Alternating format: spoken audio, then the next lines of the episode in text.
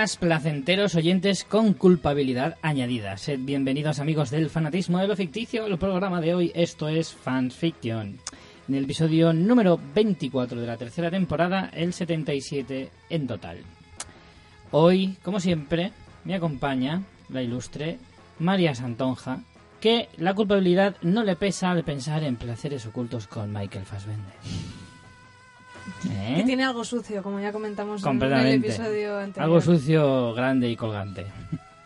Y creo que vamos a cumplir un récord de mencionar el pene de Fassbender en más dicho- programas seguidos. Yo ya he dicho que cada vez que se habla de Fassbender, yo voy a hacer un comentario sobre sus atributos personales y físicos. Eh, y esta persona, ¿quién va a ser? Pues yo mismo, Richie Fintano, que soy declarado culpable de gozármelo con un culebrón de una felina silvestrada. Cada día lo haces más rebuscado, ¿eh? Te lo tengo ¿Has que visto? decir. Bueno, ¿qué tal? ¿Qué vamos a hablar hoy, Richie? Pues vamos a si la hablar- gente tiene que deducirlo de... De, ¿De mis tus presentaciones? presentaciones, va mal. Vamos a hablar de placeres ocultos, placeres internos, placeres inconfesables en algunos casos. De esto se trata, el tema que vamos a tratar hoy es los guilty pleasures, como así se conoce dentro de el mundillo televisivo norteamericano. ¿En qué consiste esto? Pues ya lo explicaremos después, porque si lo explicamos ahora ya no te vas a escuchar el resto del programa. Así que quédate y luego eh, sabrás de qué trata este asunto. Bueno, ¿y qué tal la semana? Pues bien, la ¿Has verdad visto es ya que... 50 sombras de Grey? Estuve a punto de ir la semana pasada, ojo, estuve a punto. Es que los oyentes Pero- están pensando todo el rato, me lo han preguntado por la calle. Rich, ¿ha visto ya 50 sombras de Grey? Tal. Pues no la he visto, no la he visto. Me estoy, me estoy conteniendo. Eso sí que sería un auténtico placer culpable. Sobre Bueno, lo de todo placer, culpable, lo de placer más se tiene culpable que, placer, eso es verdad. Pero no, no la he visto, aunque estuve a punto de ir la semana pasada mm, por compromiso. Voy a dejarlo ahí mejor. Te iba a llevar tu novia, ¿no? En realidad me iba a llevar la hermana de mi novia, que quería verla. Íbamos a ir los tres. Pero gracias a Dios mi novia me salvó de tal, de tal desdicha. Y eligió otra de las pelis de las que sí que vamos a hablar hoy en la parte de críticas. Que ahora luego que sea cual sea, seguro que es mejor. Pues mm, sí, sí, probablemente. También tendremos unas cuantas noticias breves, pero bueno, antes de irnos para allá... Y muchos eh, comentarios. Muchos, muchos comentarios. Además, comentarios hoy civilinos, algunos. Habrá mucho que hablar en la sección comentaristas. Em, Richie, llevas muy mal las críticas. no, yo las llevo estupendas. Es lo que tiene ser un narcisista. ¿Se me ha entendido? Lo he dicho fatal, ¿no? Narcisista. Soy un narcisista que no sabe Que no sabe pronunciar la palabra. Venga, va, pues vamos a ello. Pero no sin antes recordaros cuál es nuestra página web, fansfiction.es, donde tenéis toda la información, modos de contacto, unas mini biografías de Richie y mías, Mis, episodios me- mis anteriores. medidas, por ejemplo. Claro, pues si te medidas de cabeza por si quieren regalarte un sombrero. Hoy vas sin sombrero. ¿Es cierto? ¿Por qué? Porque hoy hacía mucho calor aquí en Alicante. Ya está bien. No, una cosa que quiero hacer es decir, ya está bien de este calor. No estamos en fecha de calor. Yo quiero frío. Porque si el calor empieza ahora, el 1 de marzo o el 2 de marzo, que estamos hoy, ¿eh? luego no se va hasta noviembre y es un por culo. Aquí el verano dura mucho. Ahora seguramente gente de Asturias o del norte estará diciendo, cabrón, que aquí hace mucho frío todo el puto año. Pues aquí hace mucho calor. Demasiado. Yo no quiero que venga calor tan pronto. Por eso no llevo sombrero. Le he pillado bostezando como un león en la sabana. Sí. Joder, cada vez que estamos estoy a peor, lunes. ¿eh? Estoy peor cada vez. Estamos a lunes. Bueno, pues eso, tenéis toda la información en fansfiction.es. También recordaros que tenéis nuestro enlace de afiliados de Amazon por si queréis hacer alguna compra. Podéis realizarlo a través de nuestro enlace y sin coste añadido nosotros nos llevamos una pequeña comisión para acabar dominando el mundo. Tenéis Además, en- sabéis que esas comisiones nos las trae un señor de Amazon que junto al dinero luego nos da un abrazo. Sí, que es lo si, que os- más si nos os gusta. sirve, si os sirve de aliciente, pensar en ello. Y nada más, Richie. Es que como todo está en fansfiction.es, ahí tienen ya... ¿Qué cosas hay en fansfiction.es? Es alucinante. Es Sí, un sí. mundo de que puedes navegar horas y horas. Oye, pues realmente sí. ya lo sé, lo he dicho en serio. pues eso. Eh, pues todo eso. Así que si queréis contactar con nosotros de algún tipo, ahí tenéis, fanfiction.es. ¿Vamos ya con Mandanga? ¿Sí eso? Venga. Pues venga, pues noticias breves pues, Mr. Quitanieves. Aquí están noticias breves para servirle, Mr. Quitanieves. Pues vamos con noticias, pues. Eh, vamos a empezar tristemente con recuperando de nuevo, una vez más, la sección de necrológicas porque se ha muerto un actor muy importante mm, de las últimas décadas en, en lo que es a ciencia ficción se refiere sobre todo, que no es otro que Leonard Nimoy, que nos dejó la semana pasada a los 83 años por una eh, enfermedad pulmonar. Eh, el que en su momento fuera el, señor Spock durante tantísimos años y películas, eh, llevaba retirado desde 2010, cuando hizo su última participación en Fringe y en la serie, una serie en la que, tenía un pequeño papel. Eh, no salía mucho, pero sí por lo menos una o dos veces por temporada. Sí que solía salir. Al menos en las primeras temporadas. Yo es que en esta serie me quedé por la segunda. Me gustaba, pero algún día lo continuaré. Pero me quedé en la segunda. Y no sé si en las siguientes ya saldría más, pero vamos, en la primera salía poquito. Tenía un personaje importante y curioso. También salió en Star Trek, en la última, de la de Star Trek en la oscuridad. También tenía un pequeño papel, haciendo obviamente de Spock. Y bueno, la verdad es que estaba un poco ya, pues eso, retirado y ya estaba, hacía poca, pocas cosillas. Hombre, estaba mayor el hombre. A los 83, la verdad es que es una edad bastante razonable. En fin, que una pena porque ha sido ha sido un todo un icono Un dentro icono, de la sí, cultura popular quitado de- de la boca, es que del siglo. XX. Entonces, quieras o no, pues nada, desde aquí un fuerte abrazo al señor Spock. Más noticias, alguna a ver un poco más alegre. Pues una que ha salido hoy mismo que estamos grabando y pinta bastante curiosona. Sabéis que somos muy fans de Leonardo DiCaprio. Tenemos un, un programa especial dedicado a toda su filmografía. Ah, o sea que tú también tienes hoy Sí, lengua hoy trapo. también tengo lengua de trapo. Eh, un programa, un podcast especial dedicado a toda la filmografía de DiCaprio y hoy ha salido la noticia de que va a hacer un, bueno, o sea, una película en el que va a hacer de como veintipico papeles a la vez. 24 que eran exactamente. Eh, me parece un poco exagerado. Bueno, yo lo que hemos encontrado es que van a, va a interpretar a un personaje que es, una- es un personaje histórico en una peli que se llama The, The Crowded Room, que sería como la, la habitación eh, con, multi- como, con mucha gente, no sé la traducción, muy poblada, con, sí, con... Crowd es multitud, o sea que sería multitudinaria, ¿no? Mm. La habitación multitudinaria. Como el camarote de los Max, así. Sí. El de la película, sí. Entonces, eh, DiCaprio interpretaría en esta peli a, a, un- a una persona que se llama Billy Milligan, que además murió creo que recientemente, que es un tipo que era un asesino, pero que quedó absuelto y ha sido, fue la primera vez, no sé si la única, que se absolvió por ese motivo, por eh, alegar mm, eh, personalidades múltiples. Entonces, como que él no era el que cometía realmente los crímenes, ¿no? Entonces el tío lo, lo detuvieron por, en plan, cuatro violaciones, tres robos, y, y claro, cada uno lo hacía uno diferente. Entonces, Ah, claro, eso interpre- repartían los cargos, ¿no? Claro, entonces, no sé, no sé muy bien el, en el, el hecho histórico. El caso es que bueno que el, el hombre este fue fue absuelto y hay un libro eh, que relata esta historia. Ya no sé si la película esta de The Crowded Room se basa en la novela. Imagínate, imagino que en, en alguna parte sí. Y no sé, a mí me parece cuando me lo han dicho esta mañana, que me lo ha dicho mi hermana, me lo ha dicho Aina, eh, me ha pasado la noticia todo el comentario que ha hecho ella y además es que luego en mi muro de Facebook lo he encontrado varias veces era huele a Oscar. Todo el mundo, o sea, es que esta noticia salga justo después de los Oscars con ya DiCaprio que parece un, un, un chiste ya en los Oscars de que nunca gane y tal y cual. Creo que parece muy papel para Oscars. De loco, encima No personajes se sabe quién va a ser el director todavía, ¿no? Ni nada por el Pues estilo. ya no lo he investigado, no, no sé. Porque, a ver, depende del tipo de película que quieras hacer. Si te montas ahí una Hombre. historia más thriller y Da o si la quieres hacer más así, biográfica o desde no luego sé. el, el rollo el rollo tiene mucha pinta lucimiento de DiCaprio Pero claro, es que esas cosas justo lo hablábamos en el especial de los Oscars. Es que te puede salir el culo, el tiro por. El culo por la culata. el culo por la culata.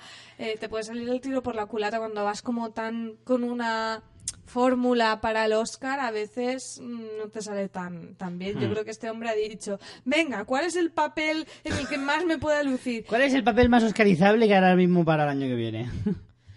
Entonces, no sé, esto de 24 papeles, además, me parece una barbaridad. O sea, 24 personalidades me parece un absurdo. O sea, 24 personalidades, una peli de dos horas, que te da nada, te da cuatro minutos por personalidad. Es que eso no que te tiene puede ningún quedar sentido. hasta demasiado cómico, ¿no? Como demasiado... Claro, es que no, es que, o sea, no te hace falta con que tuvieras tres personalidades o cinco y echas bien, ya estaría guay. No, no entiendo por qué. O sea, si realmente es así, como dicen, del, mm, con 24 personalidades, creo que va a quedar como algo muy anecdótico. Sobre todo en una peli, porque si me dices que es una serie, por ejemplo, yo tengo muchas ganas de ver Orphan Black, que también la, la actriz interpreta un montón de personalidades, pero es una serie, te da, te da juego que puedan entrar unas, salir otras, tienes un tiempo para Mm. desarrollarlas, pero en una peli tanto, pues no sé.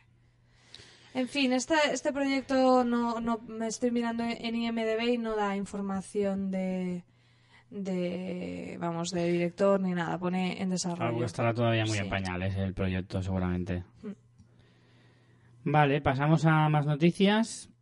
Eh, este es uno, un, buah, esta ha sido una de las noticias de- del momento.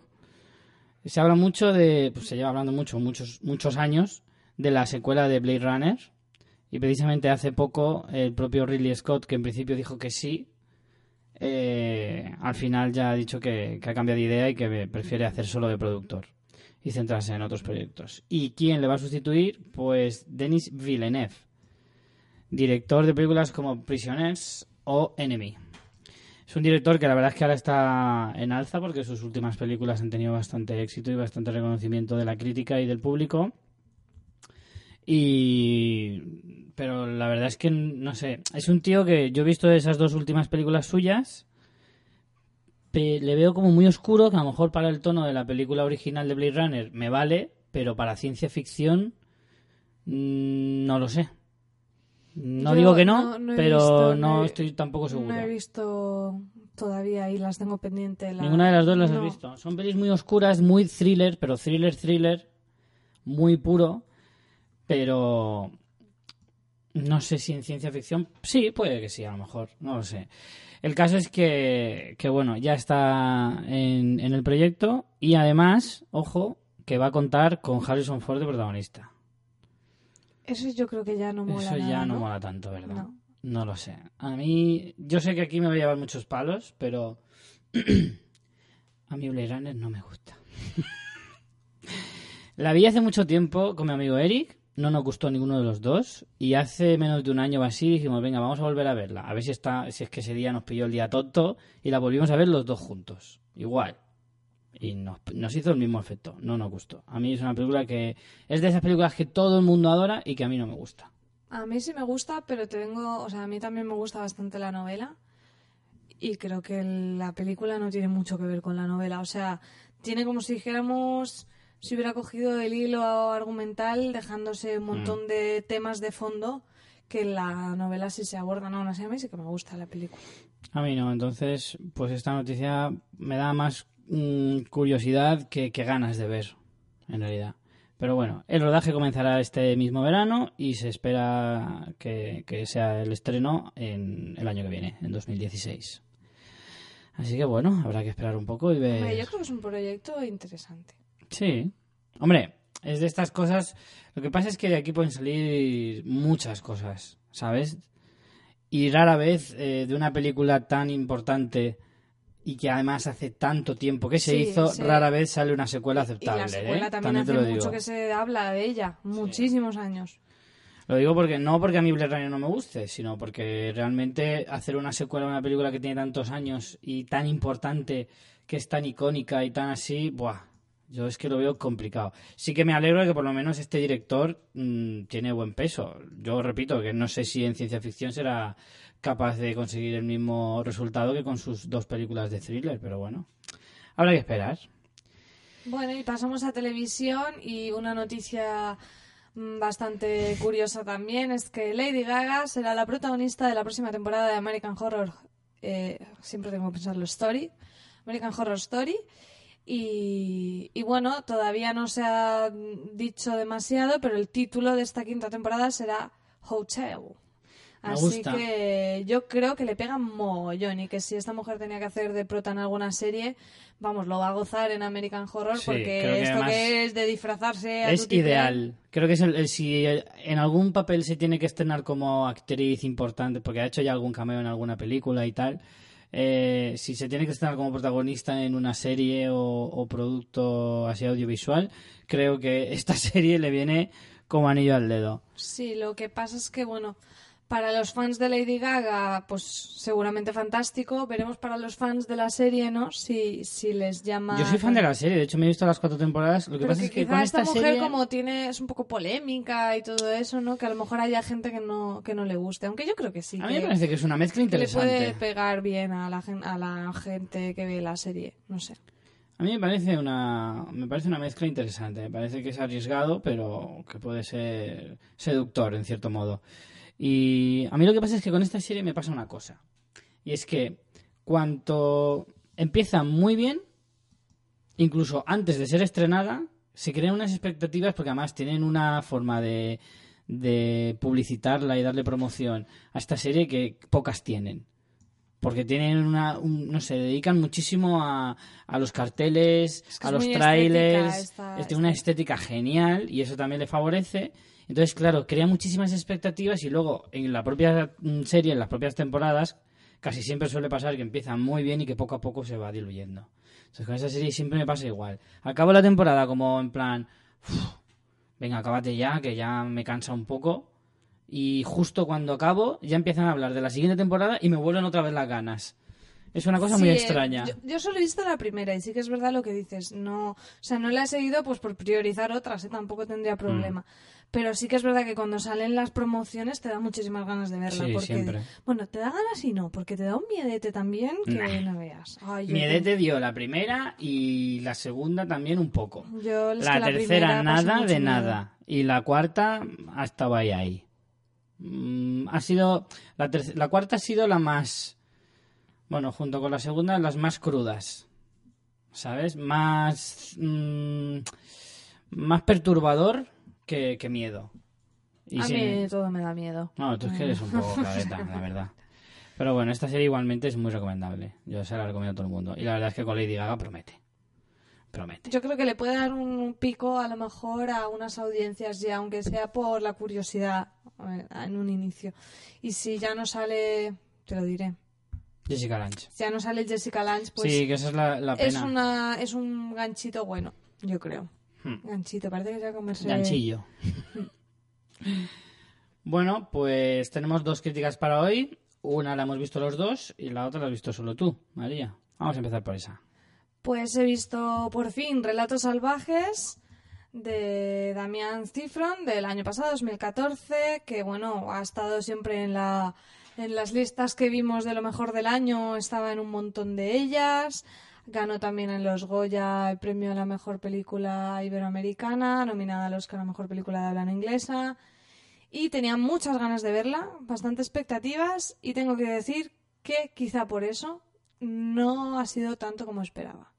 O sea, la película me ha gustado. Bueno, es eh, una película, si todavía no sabéis cuál es, es una película, bueno, tiene parte de producción española, pero es argentina, el director es argentino, todo el casting es argentino. Y, y es en episodios, ¿no? Entonces, eh, sí que es verdad que las historias están bastante bien, o sea, y son, como he oído por ahí, muy un retrato de nuestro tiempo, en el sentido de son historias sobre cabreos, sobre mala hostia, sobre la impotencia que te dan las cosas del entorno que te putean y que al final la única respuesta que tienes ante algo así es el, el- el hacer el salvaje, como dice el nombre, ¿no? Claro, y luego relatarlo. y, y luego relatarlo. Entonces, como retrato de eso, de ese sentimiento tan, tan actual, está genial. Pero sí que esperaba más humor. Es verdad que es comedia negra y que eso ya de entrada para muchos ya no les parece humor porque no Hmm. tiene sus puntos heavies. No. Pero a mí me gustan las comedias negras, no, no, no creo que, o sea, eh, no le cuestiono el género, es comedia negra, pero no tiene tanta comedia. O sea, o quizá precisamente porque relata algo que, aunque sea todo exagerado, te identificas, que ya no te hace tanta gracia, no sé cómo decirte, ¿sabes? Sí. Quizá incluso las historias que me hicieron más gracia fue pues las que eh, las que eran por ejemplo la primera la del avión eh, bueno digo la del avión así ya los que la habéis visto sabéis a cuál me refiero para mí es la más graciosa precisamente porque es la más surrealista porque es la menos probable que pasara entonces como lo ves más ajeno pues te hace más gracia aunque sean unos cabrones Eh, me gusta mucho la del principio y la de cierre la de la boda también me gusta mucho ¿Cuántas son? Creo que son seis. Seis. Sí, me parece que son seis. Ah, estoy así repasando. No sé si me dejo alguna. Sí. Después hay una, por ejemplo, de Ricardo Darín, que tiene unos problemas con una grúa, que creo que todo el mundo se puede sentir identificado, que me gusta. Darín está genial, pero no me hace gracia. O sea, no le veo tanto humor, lo veo un drama, lo veo... Además, te está relatando la impotencia del ciudadano ante, ante la Hombre, burocracia del no sistema. Todas, no todas las historias quieren ser cómicas. Por eso te digo que juega ahí en una línea un poco. mm, No sé, o sea, ya te digo que también creo que han jugado en mi contra las expectativas. Yo llevaba ya meses queriendo ver esta película. De hecho, fui a verla una vez, no me cogieron los descuentos. O sea, que, que llevo meses intentando verla y ya la he visto por fin y, y, claro, tenía muchas ganas. Entonces, pues igual eso me ha jugado en contra. Pero también lo digo como advertencia a los que no la hayáis visto y todo lo que habéis oído han sido maravillas, pues oye, quizá no es eso que os esperabais. Yo me esperaba que fuera muchísimo más divertida, muchísimo más de echarme unas risas. Hmm. Y no. Y la peli está muy bien, ¿eh? Ya te digo, las interpretaciones están fantásticas. A nivel de realización tiene puntos muy buenos. Mm, ya te digo, como retrato, eh, aunque sea paródico de la sociedad actual y del hastío generalizado, me parece genial. Pero es que yo esperaba reírme más y no me reí, también ¿sabes? es un poco claro. Depende de cómo, entres tú a, a- a la sala o cómo quieras ver la película. eh, te puede llegar de una manera o de otra. Es verdad que muchas veces te llevas una decepción no porque la película sea mala, sino porque tú te esperabas otra cosa distinta. Claro, es eso un poco. Lo que Y sí que una me- cosa que sí, sí. que te quería preguntar. Eh, yo he oído a gente decir que, mm, que no lo considero una película como tal, porque no deja de ser como una especie de, de, de conjunto de cortos, porque ni siquiera tienen relación entre sí. Bueno, eso es, eso otra cosa que a mí me ha de las pelis episódicas, pero sí tienen algo entre sí.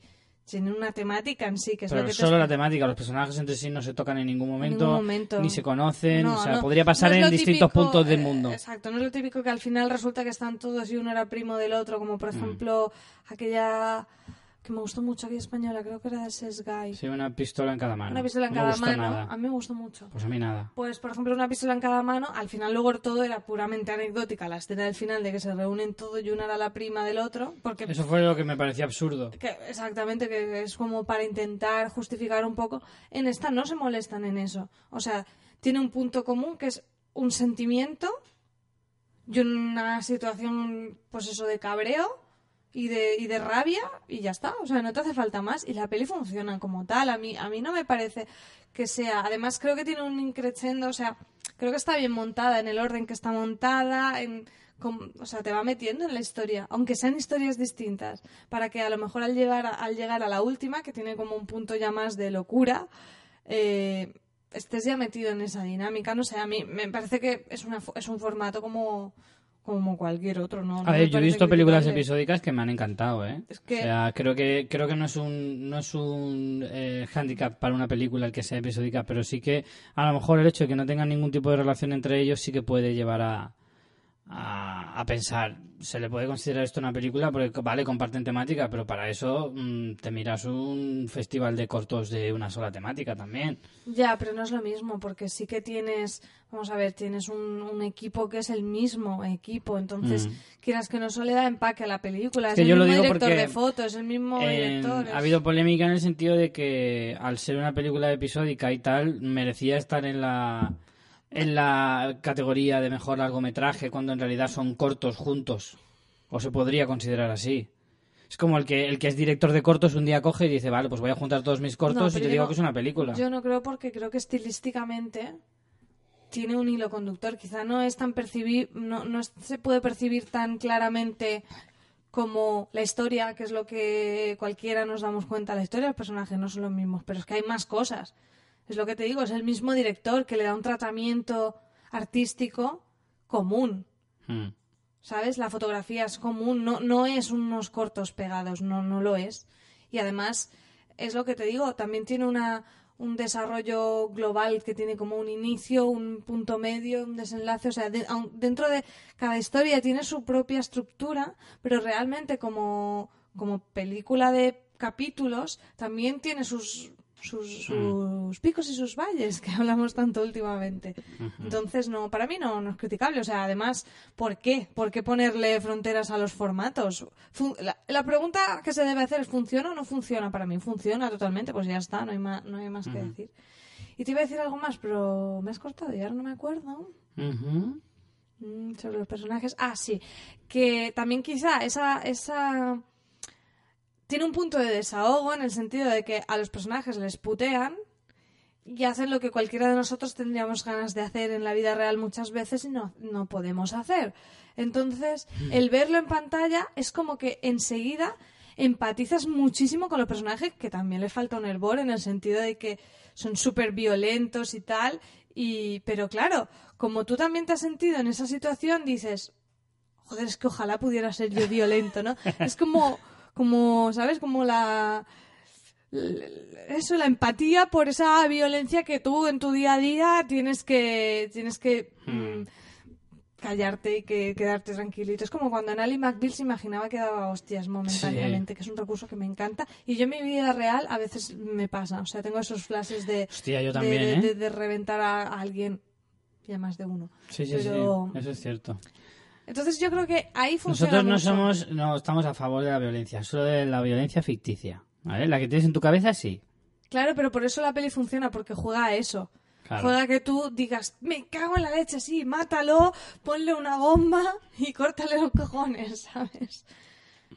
Pero por eso al final yo digo, Pero "Mm, me empatizas hace mucho con los gracia". personajes, entonces. Yo sí, o yo soy un poco kamikaze o no sé, pero... Pero claro, por eso a mí tampoco me hacía tanta gracia, porque es en plan, ostras, mm, estoy mal, ¿eh? No sé. En cualquier caso yo la recomiendo, ¿eh? La recomiendo recomiendas mucho. claramente. Pero que vamos, que no os esperéis una partida de ojete, porque no. Bueno, por lo menos eh, la recomiendas. Sí, sí, la recomiendo. Vale. Cambiemos de peli y vamos a la otra que esta sí que la hemos visto los dos. Con el Cucumbache, que es The Imitation Game, de Mortal Kingdom, del año también 2014, que ha estado también en los Oscars, que finalmente solo se llevó uno, ¿no? Por Mm, la Mejor guion adaptado. Sí, sí, correcto. Bueno, yo sinceramente con ese premio... Protagonizada por Benedict Cumberbatch. Benedict Cumberbatch, por supuesto, que era Por si la gente no sabe que Cumba, Cum- Cumbache, es efectivamente. Eh, también salía Keira Knightley, eh, Matthew Mood. ¿Matthew Mood? Sí. Matthew Mood. Una, un reparto muy televisivo, ¿eh? Tenemos a uno de Downton Abbey, a uno de Mm. Juego de Tronos, al Sherlock. ¿Quién era de Juego de Tronos? De Juego de Tronos, eh, Tywin Lannister. Ah, sí, Charles Dance. También estaba el de Héroes. Es verdad. es Estaban verdad. todos. Sí, sí, la verdad es que tenían un reparto bastante curioso. Eh, menos Keira Knightley, que que yo sepa, televisión no ha hecho nada. Que yo recuerde ahora mismo. Yo no tengo la cabeza, vamos. Pero bueno, eh, bueno, mi impresión de la película es que, a ver, eh, creo que sí que va más o menos un poco con lo que yo ya había oído antes. Sí que me fío un poco. Y es que la historia es bastante interesante, pero la película mm, no creo que esté a la altura de una historia tan interesante. Creo yo. Eh, bueno, ya sabéis mi opinión sobre los biopics. Y creo que en esta película se confirma mi teoría. Eh, cuando haces una película tan decorada a lo Hollywood, con esas frases tan hollywoodienses, con eso, con esa forma de, Que de además es en plan, me ha quedado tan de puta madre que tiene que salir al menos Sí. tres veces. Correcto. A mí el problema que me pasa con los biopics es que cuando lo adornas demasiado, pierde credibilidad. Porque a mí ahora me cuesta creerme que esta historia transcurrió así. Eso es lo que yo pienso. Entonces, a mí las películas biográficas por eso no me gustan tanto. Y más cuando se centran en una sola persona. En el caso de, Imitation Game, pues sí, eh, toda la historia de, de, de lo que ellos eh, descubrieron y, y darse cuenta de que esto se descubrió hace relativamente poco y estás hablando de, una, de un hecho muy, muy importante que cambió la guerra, la Segunda Guerra Mundial y por extensión prácticamente la historia de la humanidad desde entonces eh, y darse cuenta de que esto se ha descubierto hace apenas 5 o 6 años, pues eso sí que resulta muy interesante. El problema es que a mí la historia no me transmite esa, esa importancia histórica. ¿Sabes? A mí me están contando la historia de un pobre chico eh, con, con problemas de, de, de- para relacionarse y que encima es homosexual en una época en la que serlo era muy jodido. Esa es la historia que a mí me ha llegado. Y sobre todo teniendo en cuenta que el tema de la homosexualidad tampoco es que se trate demasiado. Se trata, para mí, muy tarde en la película. Creo que se pasa muy por encima en la Pero primera no mitad lo de... enseguida, el primer flashback. Sí, pero pasa muy de puntillas por ese tema la primera mitad de la película. Y solo, y en la segunda mitad le da cierto peso, pero tampoco demasiado. Solo hasta el final de la película Yo es que no descubres que eso realmente le afectó mucho en su vida. Yo es que eso no lo veo mal. Porque la película va sobre el enigma más que eso. Pero no, la película no va sobre Enigma. La película se supone que va sobre Alan Turing. Ya, pero va sobre el momento que sobre el momento histórico en que descifran la máquina Enigma. Pues a De mí eso hecho, tampoco me llegó. A mí lo que más me fastidió es que se centra totalmente en cómo descifran la máquina y después sabemos que durante dos años la tenían descifrada y tenían que estar simulando que no la tenían para que no Sí. desvelarlo y que si no se cambiara. A mí eso me parece súper interesante. El ver cómo eh, influían en unas contiendas y en otras no, sabiendo ya la información. ¿Eso Ese- se puede considerar spoiler? no, eso es un hecho histórico. Bueno, yo no lo sabía, pero tampoco. El caso es que. Bueno, en teoría no se sabía hasta hace bien poco, por eso me- a eso me refiero. Que la- la- lo más interesante de esta película y de esta pero es que historia. eso no lo tratan, lo tratan historia- hasta, que lo de- hasta que descifran la máquina. Pero me parece incluso más interesante que no aborda, aborda la escena. Pero, no- pero estuvieron dos años después así. Eso me parece mucho más interesante, ver cómo estaban viviendo allí sabiendo que podían, que, que realmente en sus manos estaba que muriera o viviera Sí, gente. Sí, sí, está claro. Pero a mí lo que más me llama la atención de eso precisamente es que es un hecho que se ha descubierto hace bien poco. Es como si ahora de repente te dicen que Hitler era mujer, en realidad, pero nadie lo sabía. Y lo descubrimos ahora, ¿entiendes? O sea, es como que eso cambia totalmente la percepción de... ¿No te gusta mi No, comparación? nada. Es como, como que cambia totalmente la percepción Sí, de, de lo que historia. es de la historia de los últimos 70 años. Es que es una pasada. Pero tú fíjate eso qué importante puede llegar a ser, ¿vale? Históricamente. Mm. Y a mí eso en la otra película no me, no me transmite. No, no me parece que esté relatándome un hecho tan importante en la historia, que no es una cosa que tú te inventes, Es que, que es una que cosa que pasó de verdad. Creo que es una y como cuestión me de lo... presupuesto también. Porque ¿De si te presupuesto? No, vamos a ver. Todo el tiempo, eh, la- lo que pasa en Benchley, que es la, la fábrica esta tapadera de radios, pare- eh, parece que están en otro mundo. O sea, está la guerra y ellos están ahí ajenos Sí. a todo. Entonces, las Y eso únicas también, veces... ni una sola escena de, de Sí. guerra, aunque sea de archivo. No, es que ponen, digo, no, incluso. no, ponen po- unas pocas de archivo, pero tampoco lo mantienen. Es como, como no pueden obviarlo, ponen alguna de archivo, pero las escenas de archivo no las utilizan como un propio recurso cinematográfico, entonces lo ponen como para salir del paso, pero te queda súper pegote porque no lo tienes como trabajado como recurso eh, artístico en la película. Entonces a mí, por ejemplo, eso no me gustó nada. Luego, eh, los flashbacks, a mí el niño me parecía, me, me parecía que lo hacía fatal. Yo no sé, la vi doblada, eh, también Sí. te digo, pero a mí el niño me parecía muy repelente. Sí, a mí Lo también. que tú dices a nivel de guion, es que la historia es fascinante. Mm, Cumberbatch está brillante, como es él, Sí. pero a mí lo que tú dices, esas frasecitas que te chirrían en el oído en plan, tío, por favor, o sea, tan de A, B, C, cine Hmm. clásico Hollywood, como hablábamos con Luis, ¿no? El otro día sobre los Oscars. Películas que miran hacia adelante, películas que miran hacia atrás. Esta peli es totalmente, de, de- de- vamos, de método. Entonces, la disfruté, la disfruté mucho, eh, porque la historia me parece una pasada y porque me encanta el actor, pero realmente la película es mediocre en el sentido de, de que es lo más normal que te puedes echar a la cara. No tiene nada de especial. Lo único que le da especial, a- precisamente lo que le da especial, eh, un toque especial a la película, no tiene que ver con, con lo que tanto se ha comentado. Es- la historia es genial, no es mérito de la película, porque es que es un hecho que ha pasado tal cual. La historia sí que es emocionante. Y, y luego eh, Benedict, que es el- lo, lo que más aguanta la, la película. Ni siquiera cómo está contada, porque tú, yo ahora que la he visto tampoco hace mucho, ¿eh? hace una semana o dos, un par de semanas. Yo la vi la semana pasada. ¿Me dirías una escena memorable? Pues. ¿No? No. O sea, tú- se te queda la historia, pero no me dirías, ostras, la escena esa en el bar. Mira, esto... la única que me gustó un poquito fue eh, en el interrogatorio. Que se supone que transcurre Ah, varios mira, años después de todo el hecho. Es lo único que me gusta. Pues la estructura me parece que está súper mal planteada. Me parece muy confuso. Me parece que eso es como el típico recurso para hacer que te están contando su propia historia. De hecho, empieza con la voz en off de eso. Mm. Pero me parece que está puesto muy raro todo. Con los flashbacks para atrás, el tiempo como si dijéramos... eh, en Lo que tú dices, demasiado A, B y C. Demasiado bien colocado. Sí, y lo único Está que- tan bien colocado que no tiene nada de que no especial. tiene nada, no tiene nada. Es que es eso. El No, problema incluso- es que es tan, tan milimetrado que no. Que falla por ahí. No, y incluso esto me parece que está mal estructurado, ¿eh?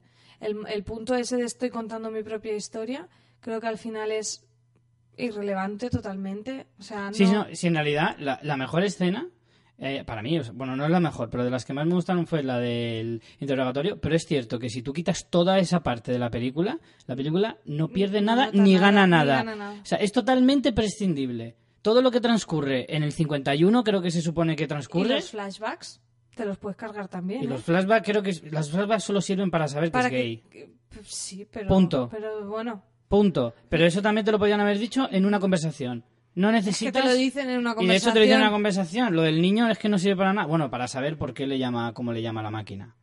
Suya. Sí, pero es tan previsible y tan... Sí. Que, no sé, a mí me...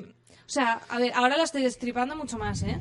Que yo disfrutarla la disfruté, ¿eh? No, Hmm. Yo no- es que salí, no nos confundamos con... salí un poco confuso. No, no, no, lo tengo muy bien. Y ahora que la estoy rumiando más, me doy cuenta de que me, me disgustó más de lo que me A gustó. mí es que hay dos cosas. O sea, una cosa es que me guste, me lo pase bien, me entretenga y la peli funcione y tal, porque la historia es interesante. Y otra cosa es que yo hago una crítica del valor artístico y cinematográfico de la película y te diga, pues es una peli más simple, a veces. Pero yo lo pasé bien y muchos de nuestros oyentes, si les interesa el tema.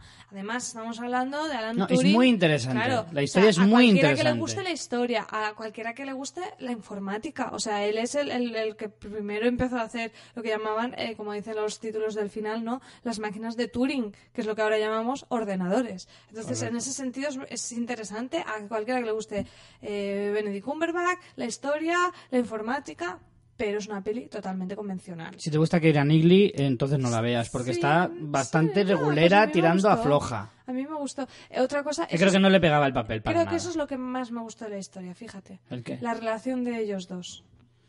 La relación de ellos dos, Sí, el personaje bueno, de ella, No sé yo, ¿eh? me gustó. A mí no Hombre, mucho. ni de coña para nominarla. al A mí no mucho. Bueno, ni de Fly para nominarla. Y mira que a mí es una chica que, que me parece una actriz, creo que ya lo he dicho alguna vez.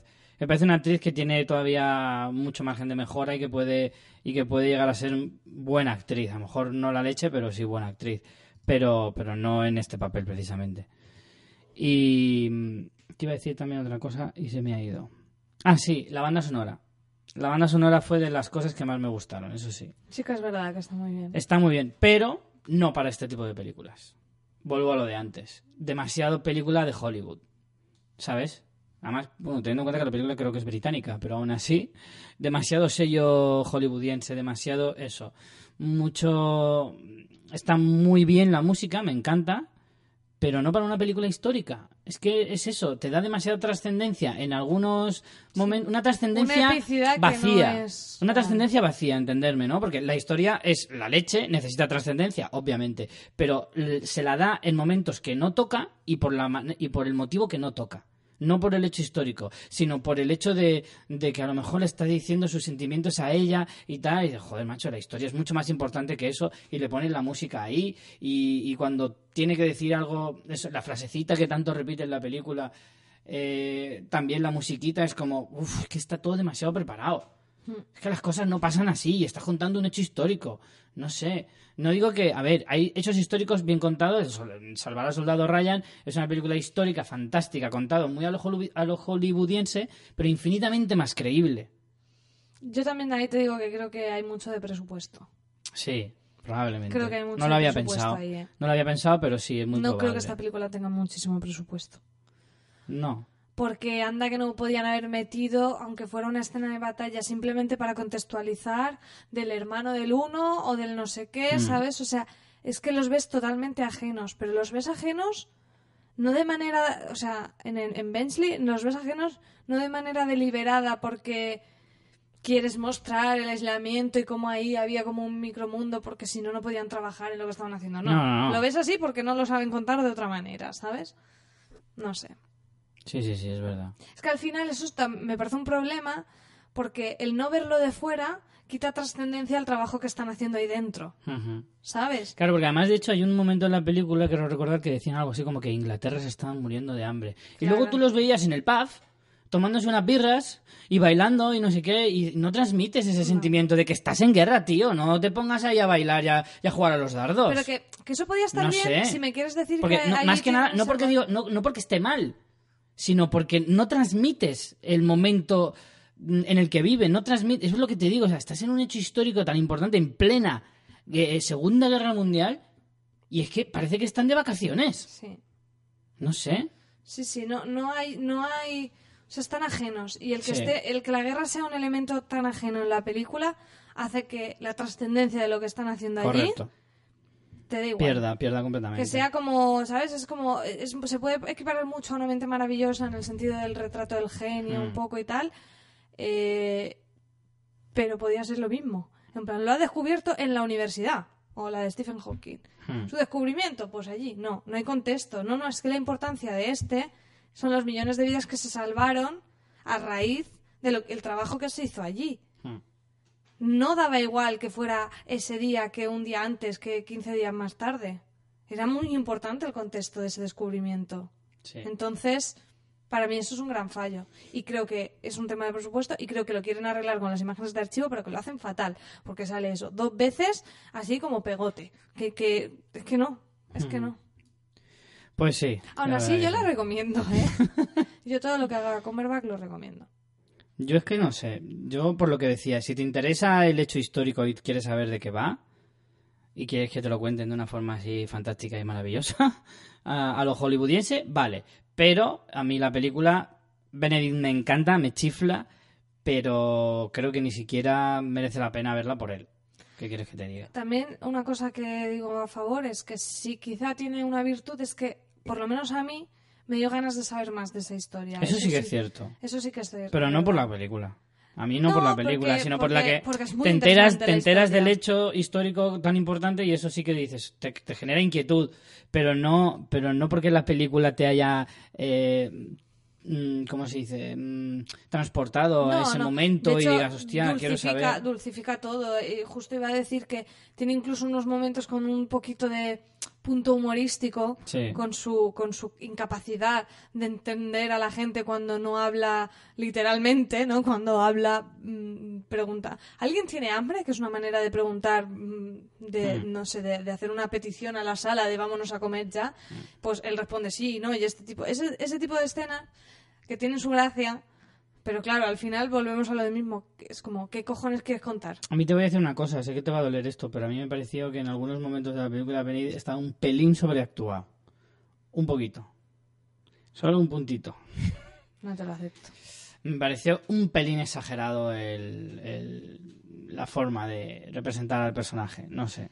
No sé, pero por ejemplo eso, los puntos cómicos me parecieron, la, la- la primera entrevista que él hace allí con Tywin Lannister Hmm. está muy bien también. O Sí. sea, esta es una película que a mis padres les ha encantado, ¿vale? Sí.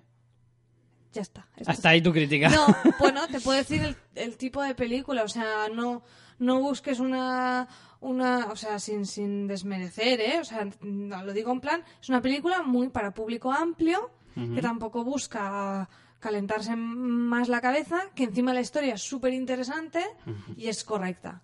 Ahora, mm, cinco nominaciones a los Oscars o cuatro, Pues no. Seis, amigos. creo que tenía. Seis, pues no. Seis y se llevó solo uno. Y guion tampoco. Y guion, desde luego que no. De hecho, guion me parecía de los menos merecidos. Eso sin lugar a dudas. Pero Pues bueno. estamos como muy, muy criticones, ¿no? Sí, pues que la un que poco me- lo que viene ahora. La que, la que me he guardado para la próxima semana no es de criticar, es de, es de molar. Ah, vale. Yo a ver si me da tiempo a verla también para... Bueno, Para la semana lo que podemos viene. decir, no es ningún secreto. Vamos, No. La semana que viene hablaremos de Whiplash, que tenemos por aquí. Yo tengo muchas ganas. Yo a ver si me da tiempo a verla para entonces. Igual me la vuelvo a ver, mira lo que te digo. Muy bien. Vale, pues antes de irnos con el tema de hoy, una pequeña promo. ¿Sabéis de qué está lleno Internet? No, de eso no, guarros. Internet está lleno de podcast. Pero como las trufas en el bosque, a los podcasts hay que encontrarlos y a veces no es nada fácil.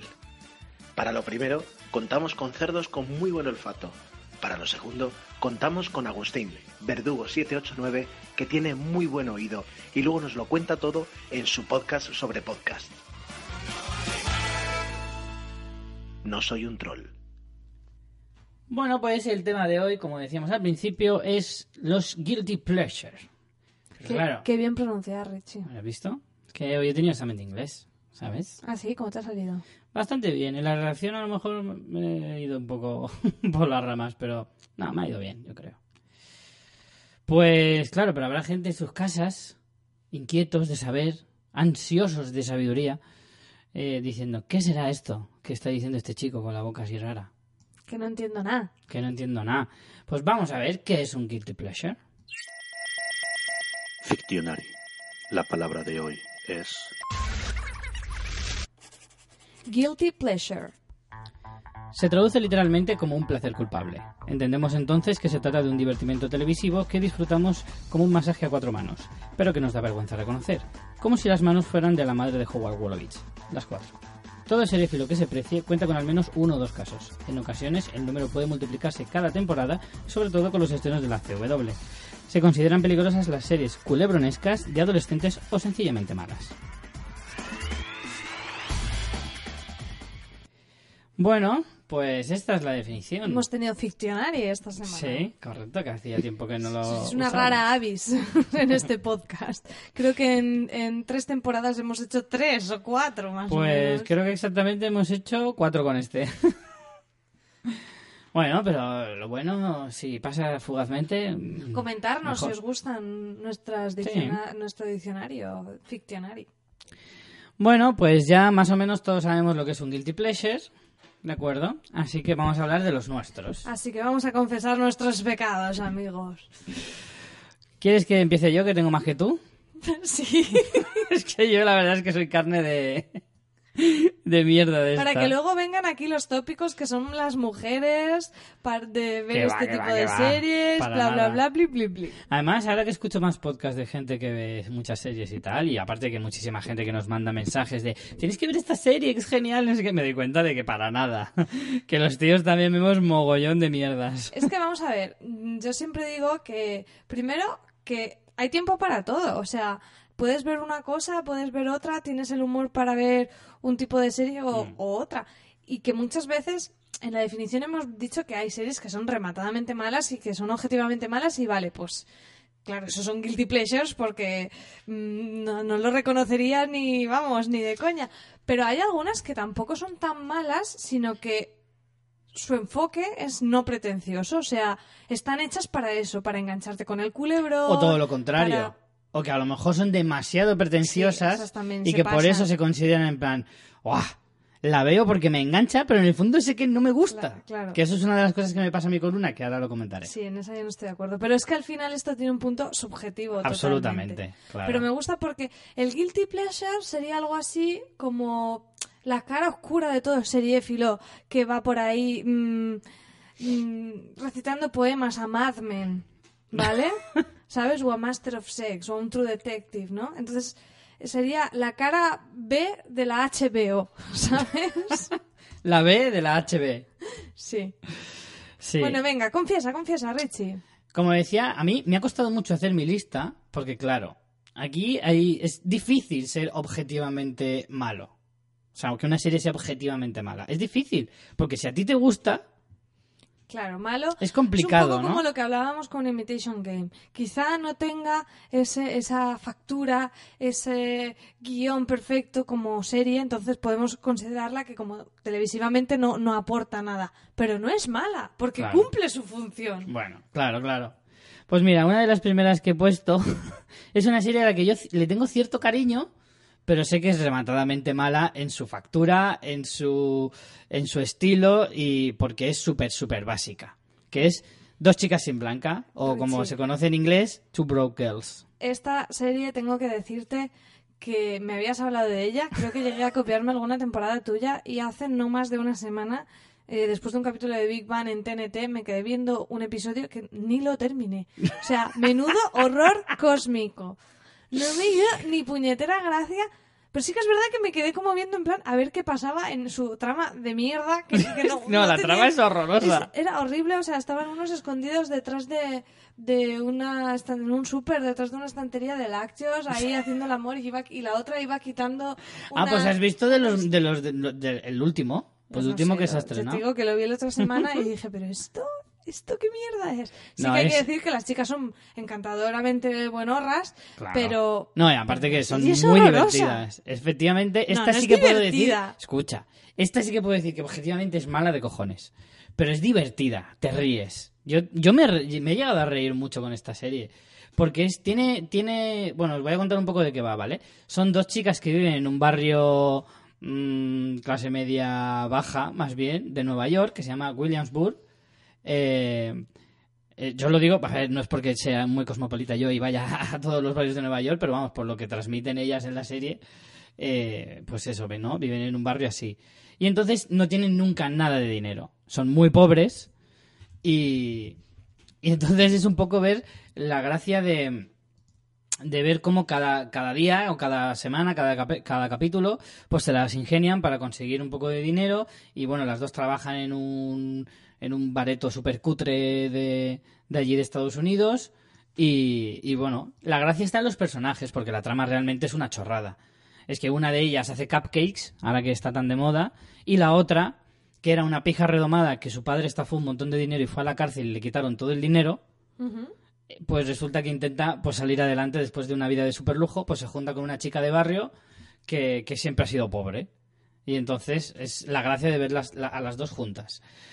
Eh, el sentido del humor a mí me hace mucha gracia porque es bastante bestia.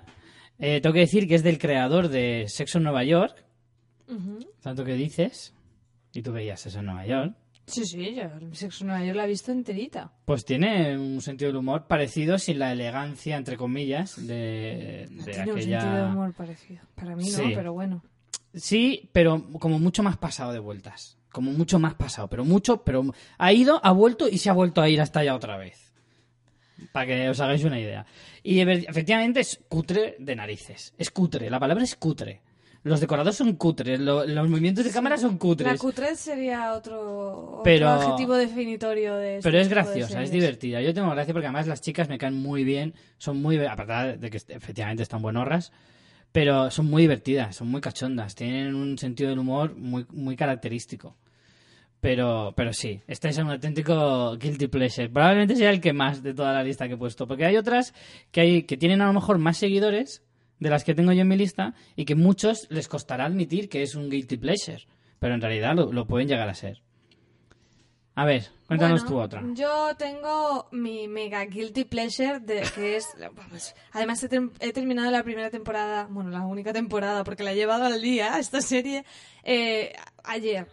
Eh, Que la llevaras el día ya dice mucho de eso, Sí, ¿eh? además sabes que no llevo nada al día porque no tengo tiempo a nada. Eh, How to Get Away with Murder. Por favor, redoble y aplausos. O sea, esta serie, esta serie, esta serie, por además, sabes que muchos oyentes nos han dicho que la están viendo gracias a mi Sí. recomendación insistente, pero es que la tenéis que ver. O sea, es una locura. Es todo, es todo, es tan pasado de vueltas, pero, pero tan bien hecho con esos diálogos y esos ajaja, ¿sabes? O sea, es genial, es genial. Bueno, y el final de temporada, madre mía, Rich, el final de Pues temporada. escúchame, me he A quedado ver si en te el la 8. pones al día para que la comentemos. Me he quedado en el 8, estancado un poquito. Y, y tengo que decirte que a mí no me acaba de enganchar tanto como a ti. Me gusta, me la estoy gozando porque sonda es mucha sonda. Pero mm, no me acaba de enganchar tanto como a ti. Y espero que el arreón final merezca la pena, porque ahora estoy pues eso, a mitad de temporada, porque creo que son 15 episodios. Mm, Creo, sí, el último es doble. Es 14 y 15 van Mm. juntos. Pues creo que son 15 episodios, voy por el 8, pues estoy casi casi en la- pasado un poquito a la mitad. Y ahora mismo mm, no me acaba de enganchar del todo, pero bueno, si es uno de esos valles que de los que hablamos tanto últimamente, me, no, o sea, no me la voy a dejar ni mucho menos. Yo Hombre, quiero no, saber cómo acaba, porque además la, la historia de fondo sí que me interesa, saber Ostras. cómo acaba. Es que aquí todo el mundo tiene secretos, todo el mundo tiene mentiras. Y... O sea, es que esta serie es Guilty Pleasure total. eh, porque tiene eso. Que tiene todos los elementos, Tiene el factor culebrón, el factor culo torcido, o sea, lo tiene todo. Cliffhangers a saco, pero a saco, pero en plan, saco. saca, pero en tu cara, te lo tiran así, con desprecio. Es genial. Bueno, yo tengo que decir, aunque hemos hecho una mini sección en Guilty Pleasures, que yo no estoy de acuerdo con el concepto, porque yo no me siento culpable, porque si no, mirarme en este podcast, o sea... lo Pero eso es porque a lo mejor no tienes uno totalmente revelador. O sea, alguno que digas, Yo tengo aquí alguno apuntado, que te los Pues he apuntado entonces- ahora de última hora. a lo mejor este no es tanto. Saca los trapos sucios. Es que el problema es que a veces, ¿qué gana más? ¿El placer o la culpabilidad? Generalmente gana más el Hombre, placer. aquí a mí el placer... Pero hay algunos, perdón, pero hay algunas que son de culpabilidad total, ¿eh? ya. Sí, Yo tengo algún caso, ahora os lo contaré. Bueno, pues esa. Y luego, por supuesto, en la línea How to Get Away with Murder, Anatomía de Grey, Esa también estaba en mi lista, de las ya. primeras. Que ahora ya, bueno, es que, es, es que ya es lo que tú dices, ya están pasados de vueltas, ya han tenido terremoto, accidente de, eh, de avión, eh, bomba en el corazón. Yo oí una vez un comentario que me quedé a cuadros y tenía era completamente cierto. Y es que, ¿cómo puede ser que en Anatomía de Grey sepan eh, representar un accidente de avión mejor que en Perdidos? y era verdad. Era Hombre, auténticamente bien, cierto. Estaba muy bien, realmente. Eso. Pero- Esto también pues tiene lo mismo. Esta es más culebrón aún. Buah. Porque esto, eso... es un- esto es una pasada. Eso, vamos, es- eso es un puterío que no, que no tiene nombre. Sí que es verdad que ya las últimas temporadas no las he seguido para nada, o sea, las han terminado y luego yo ya me las he visto. No tengo ese enganchón, porque también lo que Mm. tienen los guilty pleasures son que te enganchan, Claro. Que te enganchan A mí me ha pasado un poco con Anatomía de Grey, me ha pasado también este año. Yo todavía estoy con la temporada del año pasado, porque esta sí que la voy a seguir, ya la tengo que terminar, porque esto ya es como una promesa personal. Si esta, esta serie dura 30 años, pues yo la veré los 30 años, aguantando como un campeón. Pero sí que es cierto que como he perdido un poquito de, de enganche, voy con un poco de, de retraso. Y Sigue, te iba a comentar otra cosa y se me ha olvidado. Se me ha olvidado lo que iba a decir, cago más. Pero...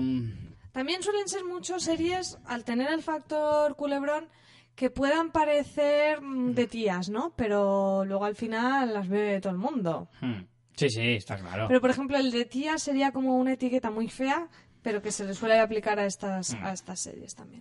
A mí hay una cosa que me parece curiosa de Anatomía de Grey y es que me han dicho, además ahora que estoy tan relacionado con el mundo de la medicina, me han dicho que la parte del putiferio, No estás enfermo, ¿eh? Que no, No, no, nadie. eh, la parte del putiferio es más realista que la parte médica. Dice que la parte del putiferio es más, es más creíble, porque sí que es cierto que en un hospital puede llegar a pasar ese tipo de cosas, pero en la parte de medicina es donde dices, sí, claro. Pues yo que tú me preocupaba, Sí, Richie. sí, sí, claramente. Bueno, más eh, Guilty Pleasure. La verdad es que las comedias, generalmente las comedias suelen ser también carne de, de este tipo de, de sucesos. Y a mí me ha pasado también, por ejemplo, con Comedias de esas que te ríes tú solo. Pero la gente No, normalmente... bueno, a ver, son comedias que dices, vale, no me descojono, pero me entretienen. Y ahí está el error, el no ser tan exigente. el problema es que cuando tú solo te conformas con que te entretengan, entonces ahí eres, eres presa fácil. Presa fácil de estos depredadores de la televisión. Cougar Town. Cougar Town es otra de mis debilidades en ese sentido. Es una serie que no tiene Ni puta No tiene nada. Es otra, mira, de verdad, no, o sea, me has puesto justo las dos que te odio, porque la- de- las dos, las dos dije, Esa es una de las "Estas- cosas que molan de los Guilty Pleasure, que te odien por verlas. Eso es muy divertido. Es que dije, ah, mira, esta me ha hablado Richie también. Vi medio episodio y además es la. la mi querida Eh, Mónica Courtney, Courtney Cox. Courtney Cox. Y, digo, venga, aguante también 10 minutos. Yo digo, esto es más malo. ¿Sabes qué pasa? Que, había tengo... pillado al hijo haciendo cochinadas en una ducha y no sé qué. Joder. Ay, ay, horrible. No me acuerdo horrible, de eso. horrible, Esta serie estuvo nada. a punto de cancelar y aún así la han salvado. eh, bueno, la salvaron una vez. Era de la ¿De qué ABC? Ah. y la salvó la TBS. Sí, sí, sí. Está ahora en su sexta temporada, que va a ser la última. Y creo que iba a ser la última, no estoy seguro. Sí, creo que sí. Y, y ¿sabes qué pasa? Que a mí esta serie eh, la vi por curiosidad, por ver a, a Courtney Cox una nueva comedia. Porque antes de, de esta serie tuvo un drama en la que interpretaba a la, de- a la directora de una revista del corazón, pero era muy dramática y la serie acabó fulminantemente en una segunda temporada. Y me dio curiosidad ver que cómo se reinventaba otra vez en la comedia. Y, y me pilló, supongo que con la guardia baja, ¿no? En plan, en esa época en la que podía mm, asumir más cosas. Y claro, ahora que la he visto durante tantos años, me sabe mal dejarla. Y ya Pero la es sigo muchas veces. Ahora los guilty pleasure tienen que ser, o sea, tienen que ir, o sea, tienen que ir sin contemplaciones como hace How to Get Sí. Away with Murder, porque claro, no puedes permitirte ver muchas series, entonces te tienen que coger por los huevos. Claro, claro. A mí ahora mismo ya es más difícil que me enganchen en un guilty pleasure. También te lo digo, ¿eh? Ahora soy más exigente porque efectivamente, como tú dices, tengo muchas series que ver y ahora ya sí que, digamos que soy un poco más exigente porque antes sí que me permitía el lujo de tragarme series como esta. Sí, también es Pero ahora siempre- es como, no, si no me convences de primeras es que no tengo tanta siempre paciencia, que hay también- mucho que ver ahora. También viene bien tener alguna en la recámara, Sí. porque ese viernes por la noche que estás cansado de toda la semana, Ujú. de no pensar, pues ese día yo tengo mi sesión doble de How to Get Away with Murder y Jane the Virgin. Eso, Y Jane the Virgin no la considera guilty pleasure. no. Jane the Virgin es un serión. Es un serión que tiene No, una, es verdad, una ¿eh? reflexión Yo sobre el pienso. medio brutal. Yo y yo que la llevo al día, me parece, o sea, en el último o el penúltimo que vi, que hacía parodia de... de- eh, había una escena en que ella estaba viendo como desde... Estaba viendo una discusión de dos y, y flipando, ¿no? Diciendo, ¿cómo puede estar pasando esto que es súper culebronero? Y entonces veía esa conversación y los actores sobreactuaban un montón y hacían todo estética, color de este... eh, amarillo naranja de, de culebrón y, se hablaban ahí súper culebronero y ella mirando y de repente cambiaba la imagen y estaban hablando normal de lo que estaba pasando Claro. que continuaba siendo culebronero pero sin ese tamiz de, del culebrón desde los ojos de ella o sea a mí eso me parece buenísimo o sea, Es que yo creo que esa es la esencia Es que de, es la, de la serie y es lo que más le da la estoy disfrutando calidad realmente. muchísimo y además tiene tiene no sé qué a ver ha ganado el globo de oro eh Sí, sí. no La muchacha. además cuando cuantos más episodios ves ves más mm, a ver si no te ha gustado nada nada nada el piloto pues olvídate pero si le has pillado un poco el puntito cuantos más episodios van pasando más valor le vas viendo en ese tipo de, de detallitos así que para nada es un guilty pleasure pero bueno es una serie fresquita y por eso en mi sesión doble de los viernes con mi básico de vino y mi, mi queso con tostadas lo, Otro, lo paso fenomenal otro guilty pleasure que está en tu lista es sin duda True Blood. True Blood, sí. True Blood Porque a lo mejor no empezó como un guilty pleasure, No. pero se acabó convirtiendo directamente en ello.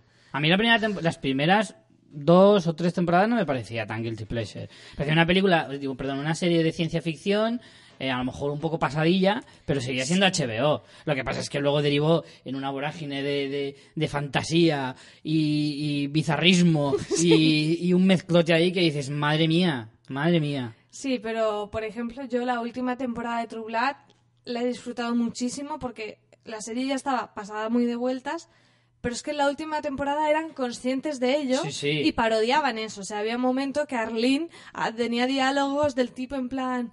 No he sobrevivido a un marido asesino en serie, un marido no sé cómo, y para morir ahora aquí devorada por un tal.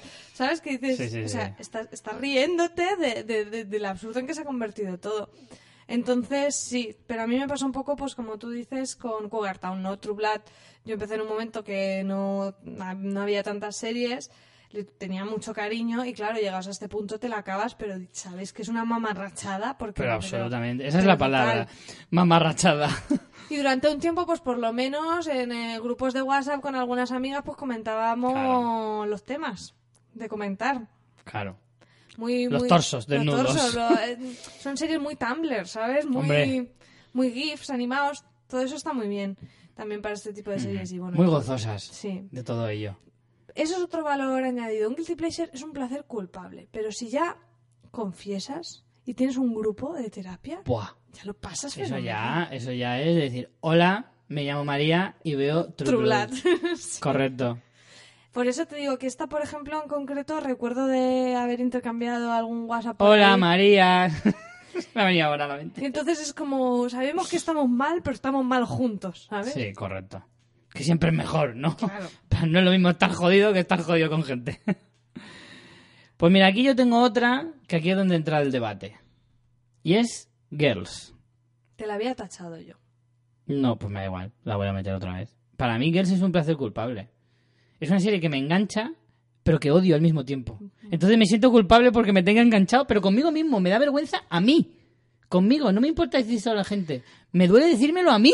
Aquí tenemos esa subjetividad de la que hablábamos, porque como Claro. al final eh, placer culpable, su propia definición habla de un sentimiento, nadie te puede decir a ti lo que es y no es. Bueno, Claro. yo, yo puedo y lo hago, pero A ver, esto es, el placer culpable, la culpabilidad tiene que ser para ti, pa- para ti mismo.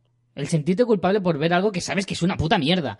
O que sabes que tiene alguna cosa que sabes que no te gusta. luego te va a empezar a gustar Mad Men y te será un placer culpable para ti porque con todo lo que has hablado mal de ella. Claro. Eso, bueno, de hecho, me va a pasar ahora con Arrow. Que por tercera vez es la única serie a que le voy a dar una tercera oportunidad hasta la fecha. Ojo.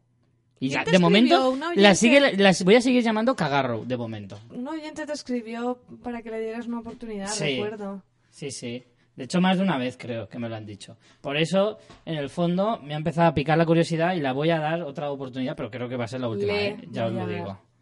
Es la última oportunidad que le doy.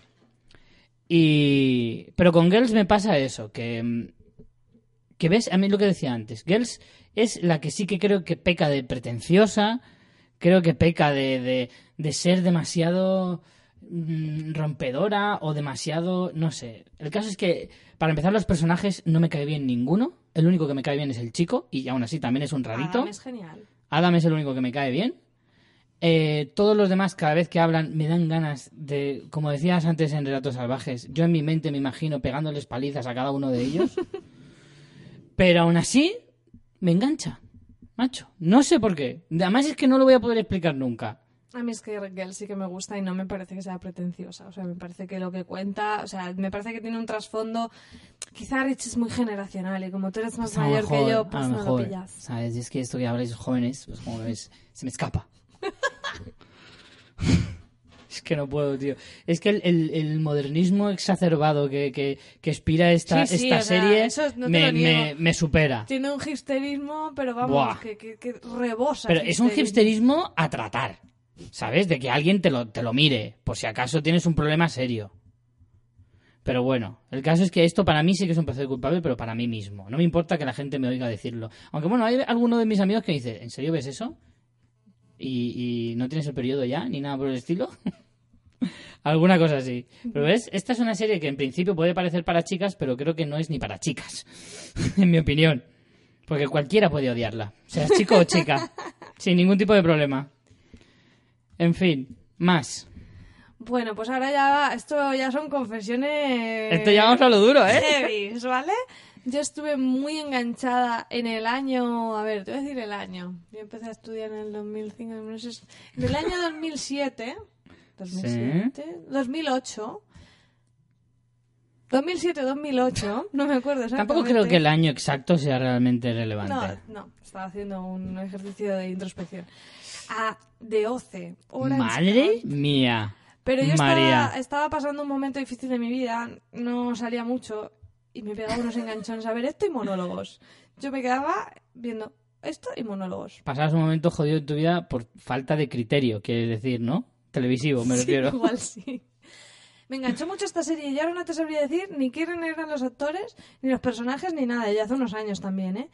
Pero Yo me sé- acuerdo de me decir, sé algunos. Era de, de, de, de adolescentes niños ricos pijos que, o sea, era un Dawson crece a lo pijo, que tenían una bofetada todos, que al final eran cuatro, que dices, aquí vais a estar súper endogámicos, porque cuatro van a liarse todos con todos. Era uno, sí que me acuerdo que el chico era como así marginal, que lo tenían ahí rollo casa acogida en el barrio pijo, en el Orange Country este. Mm. Era una basura. Pero oye, yo estaba Pues yo te voy a decir una cosa, ¿eh? como todo el mundo decía que se engan- que enganchaba tantísimo, llegué a bajarme la primera temporada. pero nunca la vi. Yo no la acabé. Nunca, y la pero yo no sé cuántas temporadas tiene esto, pero yo... Creo que cinco por pues ahí. yo tres o cuatro me, me, me vi tranquilamente, ¿eh? Joder. Pero fue de eso tan... Esto también me pasa mucho. Estas series, como las consumes a veces compulsivamente, Sí. si lo pillas así en plan, no es que mm, he pillado una gripe, o me he pillado en vacaciones, o... ¿Sabes? Las gripes y enfermedades varias eh, son muy peligrosas para este tipo de- Claro. de, sucesos. De, sí, se dan muchos casos. Sí. Hay un pico de consumo. Sí. El con los brotes de gripe. En marzo, exacto. Allá por marzo, abril, que además vienen las alergias también, que te dejan un par de días jodido y te quedas en casa, ahí eres, eres carne, de cañón, también. Efectivamente, pues el problema que tiene eso es que ese consumo compulsivo es como cuando estudias un montón el día antes de un examen. Terminas el examen y no tienes ni puñetera idea de nada. Pues a mí me pasa eso. Yo esta serie ni me acuerdo los nombres, ni los personajes, ni, ni lo que pasaba, ni lo que no pasaba, ni cuántas temporadas vi. O sea, porque lo, lo devoré y ya me encefalograma plano y ya está. Ya no me Mm. pregunten más. Pero por la calidad, por, por lo que recuerdo de, de- de- del porte que tenía esta serie, creo que es el ma- eh, uno de mis mayores guilty pleasures que he consumido yo. Muy bien. Es un buen ejemplo también. Sí. Es un muy buen ejemplo. Vale, Era yo... joven. Otro de mis guilty pleasure también. Que este, bueno, este es relativo, ¿vale? Porque es que empezó bien, pero luego fue un poco como, como le pasó a True Blood. Y es Spartacus, de la, del canal Stars, que ya terminó en 2013. Eh, bueno, Spartacus es una serie que tuvo muchas. em, ¿Cómo decirlo? Eh, mucha- muchos fans, pero que poco a poco fue perdiendo eh, fuerza. Empezó muy bien, la primera temporada fue bestial. Un poco también, de- a Sí. nivel de calidades. La primera temporada fue bestial, ¿vale? Aparte que es la que te sorprende y además ves como eh, es muy salvaje con la sangre. Eh, no tiene ningún problema eh, con el tema de sexo. Lo de las palabrotas ya sí que... La primera temporada era en plan, hostia, qué guay tal. El problema es que iban pasando las temporadas y era pasado de sangre, pasado de sexo. Bueno, eso es difícil pasarse, pero bueno, aún así era pasado de sexo y, y lo de las palabrotas ya era alucinante. Era en plan... Como Debra Morgan, ¿no? Sí, era como, vámonos hacia la ladera. ¡Por la polla de Júpiter! ¿Por qué a la ladera? Pero lo de la polla de Júpiter era como constante, era como el coño esp- español, o el joder. Es como todo el rato era eh, eso, y era demasiado. Y aparte que ya también las historias fueron perdiendo fuelle y, y, y en la primera temporada, a nivel técnico, era cutrecilla, pero la primera temporada te daba un poco igual, ¿no? Porque además tenía ese estilo 300, que en esa época estaba muy, muy de moda, porque 300 no hacía mucho que se había estrenado. Y, y aunque se veía cutrecillo porque no dejaba de ser televisión, eh, te lo tragabas. Pero después de cuatro temporadas estabas ya en plan, madre mía, tío, si es que si te descuidas se ve eh, la tela verde detrás. Ya. Y era y aparte que tenían también, hacía muchas veces lo de las cámaras lentas, porque era como, era obligado, creo que había un número mínimo de, de cámaras lentas por episodio A lo mejor así que tenían que hacer. Y a lo mejor llegaba un capítulo y, yo me imagino a los, a los que estaban rodando la serie diciendo, oye, que esta semana solo hemos puesto cuatro en vez de cinco. Y dice, ah, pues no pasa nada, pues cuando él se esté acercando a coger ese vaso de vino, ponlo en cámara lenta. Para que así cupo- llenemos el cupo. Era alucinante. Entonces esta serie, a pesar de que era bastante entretenida y muy interesante en algunas cosas, eh, a lo- en las últimas temporadas fue perdiendo fuelle y creo que se convirtió en un guilty pleasure, claramente. Más. Pues a ver, eh, otra que no recordaba, he tenido que repasar mi lista de series. Mujeres de Manhattan. Es una serie que quería beber de Sexo en Nueva York, pero por supuesto sin, sin... A ver, Sexo en Nueva York la podemos considerar también Guilty Pleasure, pero está, está claro que era una serie de la HBO que en su momento fue muy transgresora, que tenía unos personajes... O sea, luego las tramas se irían de más lo que quieras, pero tenía unos cosa. personajes... Un momentito Sí. unos personajes muy bien definidos, muy bien interpretados. O sea, te puede gustar más o menos y quizá el tema es lo que te pueda dar a entender que Sexo en Nueva York sea un guilty pleasure, pero sí que era una serie más de calidad. ¿Qué ibas a decir? Eh, referente a lo que estás diciendo, a lo mejor cuando tú la viste, si la viste en el momento que se estrenó, ¿Sexo en Nueva York? sí. O sea, más o menos en la sí, época. Sí, sí, más o menos la estuve viendo al día. Vale. A lo mejor en ese momento no se consideraría guilty pleasure por lo que tú estás diciendo. Lo peor sería lo mío, que yo sí que la veía cuando ya había terminado la serie hacía tiempo. Y la reponían en Antena 3 muy tarde y me, me- de vez en cuando me metía algún capítulo. Yo sí que lo considero un guilty pleasure para mí. Pero porque... Pero esa serie sí que no la seguí. Veía capítulos sueltos muy de vez en cuando. Porque me parecía mínimamente entretenida. O sea, mínimamente no. Sí que me parecía entretenida, pero a mí no me parecía tan interesante como pudiera parecer a, otro tipo de público. De hecho, por ejemplo, Sexo en Nueva York, eh, no sé si te acordarás, pero el primer episodio es muy así y no sé si lo mantienen durante toda la temporada, que van intercalando como si fueran entrevistas, como si estuvieran haciendo una especie de documental sobre el sexo o algo así, con entrevistas mirando a cámara, hablando de... Yo no de recuerdo relaciones. eso, eso sería las primeras pues temporadas. la- no, pues creo Porque que yo duró- me vi, vi capítulos sueltos, pero de las temporadas de en medio, de la cuarta, quinta. Mm, Eso, si no duró, o sea, el primer episodio está seguro y dudo que estuviera toda la primera temporada. Pero vamos, No, que quiero- te lo vengo a decir por el hecho de, del- de la de la intencionalidad de la serie de ser un algo más que un divertimento. Luego estaba más, más enfocado hacia, hacia Carrie como, como relatando él sus aventuras sexuales y amorosas, las suyas y las de sus amigas. Como si ella escribiera un diario contándolo. Yo lo recuerdo así, pero de entrevistas y tal no me sí, suena. pero luego, a ver, es que esto está basado en una novela que yo la tengo en italiano, cágate. Me cago, me cago. porque me la compré, quería aprender un poco así jerga en italiano y me encontré eso y digo, "Ma, pues bien. Total, que en la novela está escrito un poco así, o sea, la autora no, no, no tiene, son como artículos, en plan personajes sueltos, que van contando como sus experiencias y de ahí yo creo que la serie quisieron hacer este rollo de las entrevistas, pero luego no funcionaba ese recurso y se lo cargaron. El caso, que bueno, Sexo Nueva York, ya hemos hablado de ella, puede ser un guilty pleasure, pero es que luego sacaron Mujeres de Manhattan, que duró una sola temporada, no recuerdo en la serie que era, eh, o sea, la, la cadena, y claro, era... A mí me coger parecía más mujeres desesperadas, el ¿no? Mujeres de Manhattan no parecía más mujeres desesperadas. Ah, ¿la has visto, Mujeres de Manhattan? No, pero me dio esa sensación cuando, No. la, cuando la vi estrenarse. No, era... A ver, tenía un punto porque también tenía... Mira, eran, Me recuerda haber visto un tráiler o algo.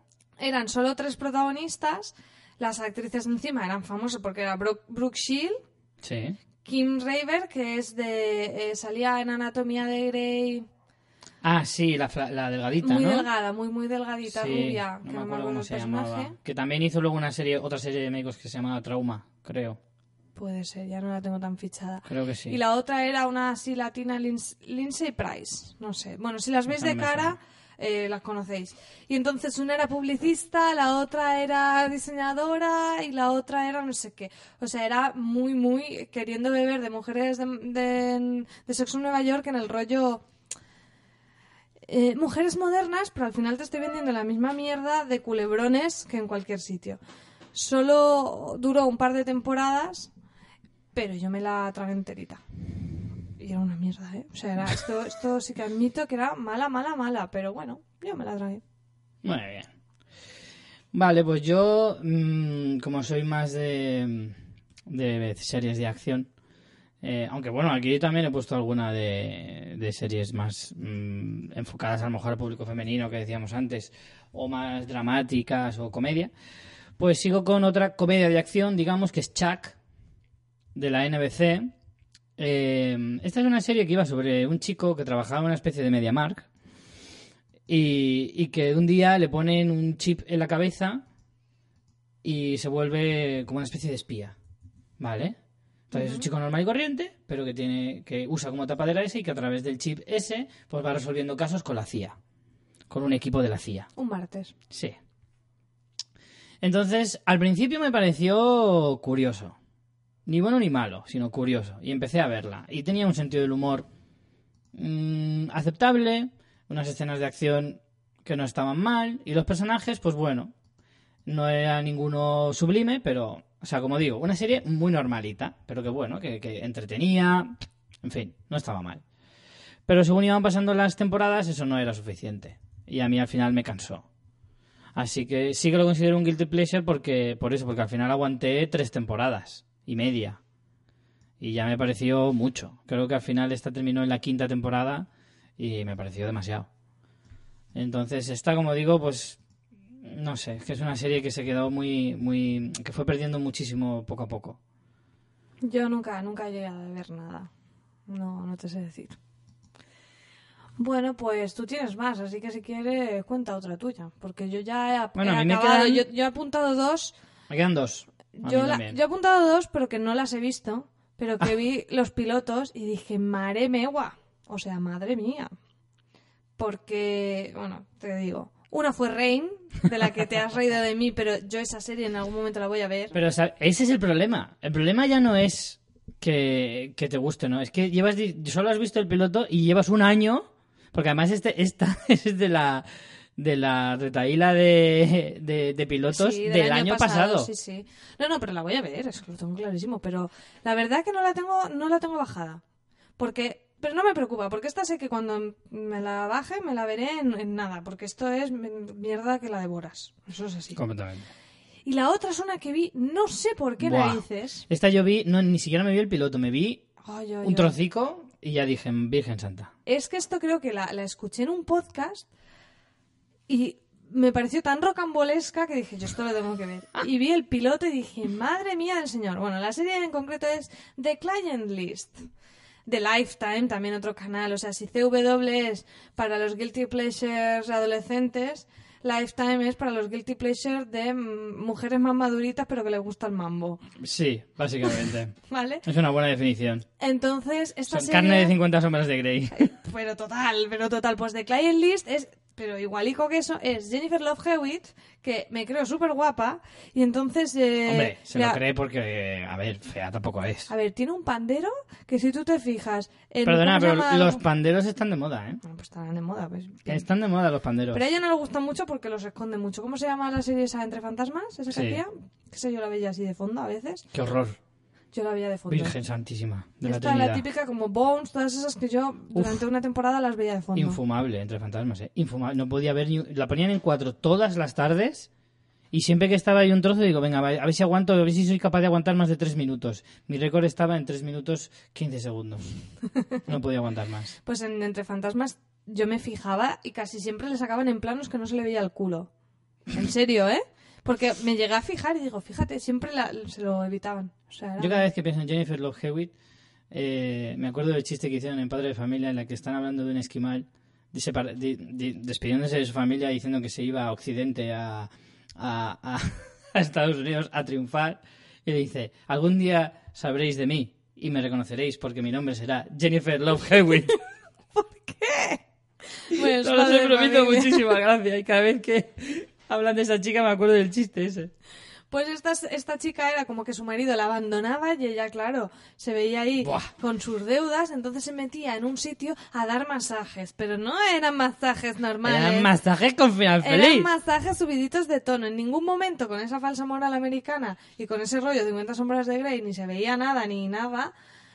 Pero Eso ella... sí, tenía unos clientes que, que el- que menos ¿eh? era modelo eran de Calvin. Klein. Sí, sí, no. Los peludos sudorosos calvos no, no Claro. salían. Pero, eh, bueno, total, que todas sus compañeras, para sacarse un sobresueldo, pues hacían lo que hacían. Pero ella no. Ella sabía escuchar.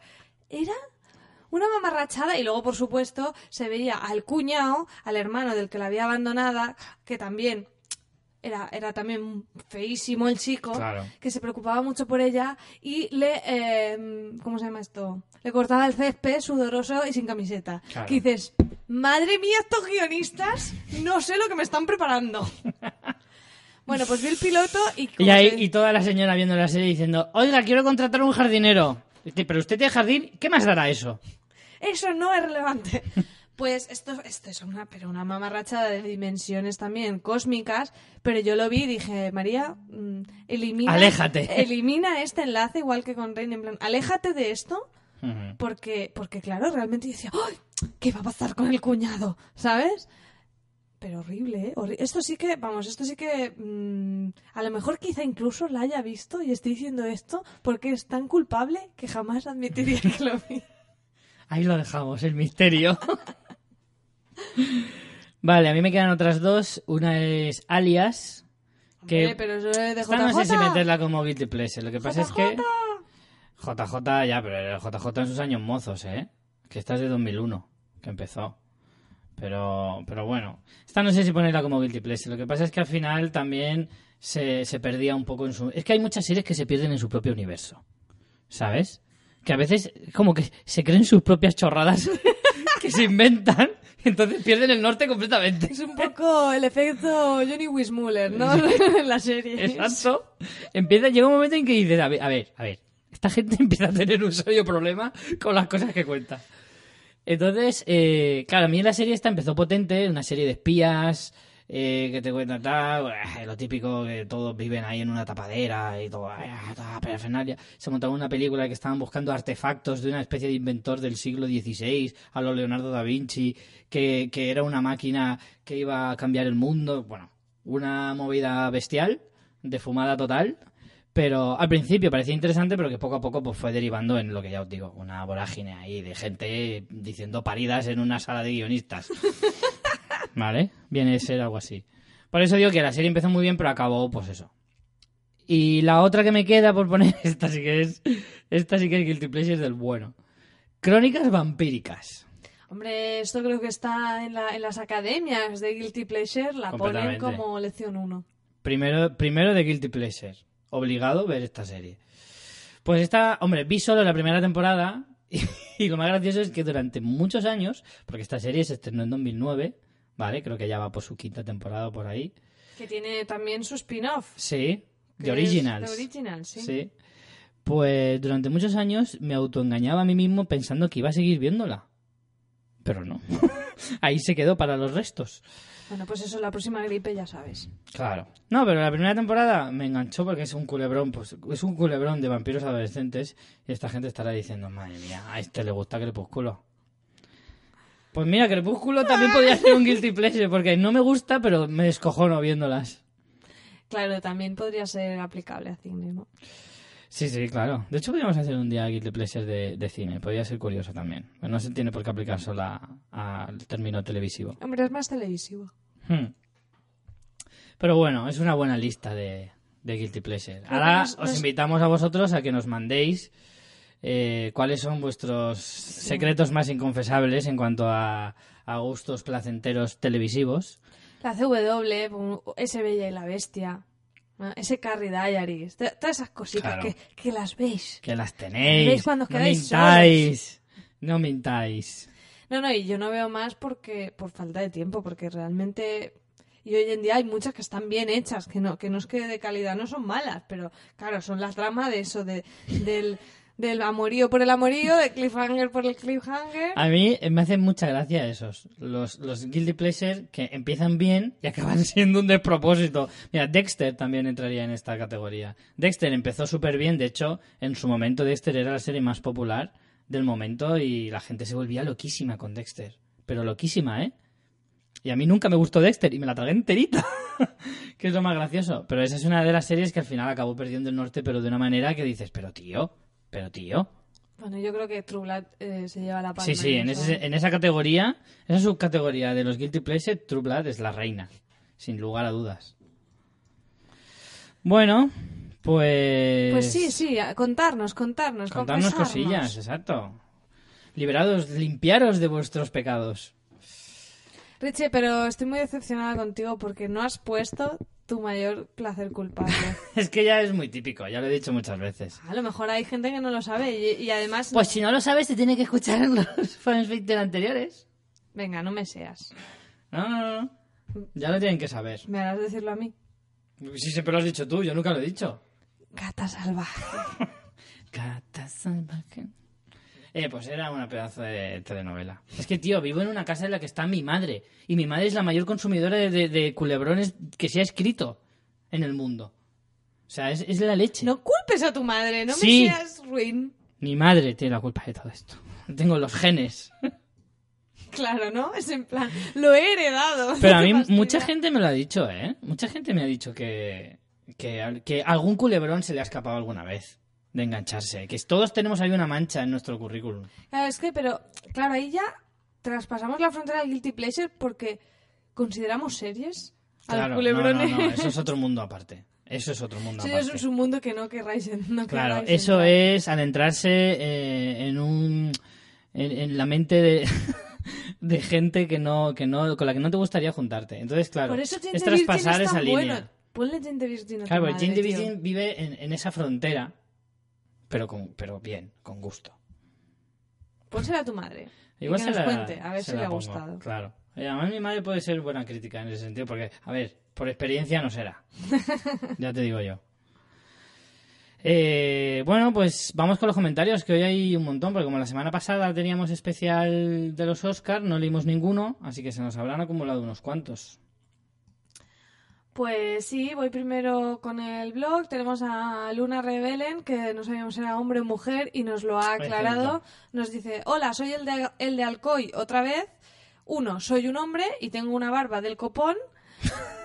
Dos, en el, Es Barbol.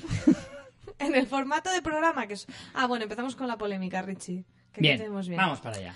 Dice dos, en el formato de programa que soléis utilizar no, son defendibles los spoilers. Me explico, habláis de varias películas a modo de recomendación, así que hay tres opciones. A, ya he visto la película. B, no la conocía. C, no la he visto porque no me interesaba, pero me puede llegar a interesar por vuestro comentario. Por lo tanto, en el caso de Drácula no está para nada justificado. María, spoileale o azótale, o las dos cosas. Ya lo hace a menudo. 3. A pesar del palo anterior, ¿os podría pedir un especial de Darren Aronofsky? En plan, primero os digo que me cago en vosotros y luego os pido un especial. Muy bonito, señor Barbudo de Alcoy. 4. ¿Por qué los alemanes votaron a Hitler? ¿Porque sus chistes causaban Führer? ¿Ves? Mira. Eso sí que es dar una de cal y otra de salvajismo. Me gustó más el del gatillo, Luna Rebelen. Joder. Bueno, sigo leyendo, si te parece, y luego ya abordamos Sí, el tema luego de los spoilers el tema eh, de en los completo, porque tenemos varios comentarios en esa línea, Ricardo. Correcto.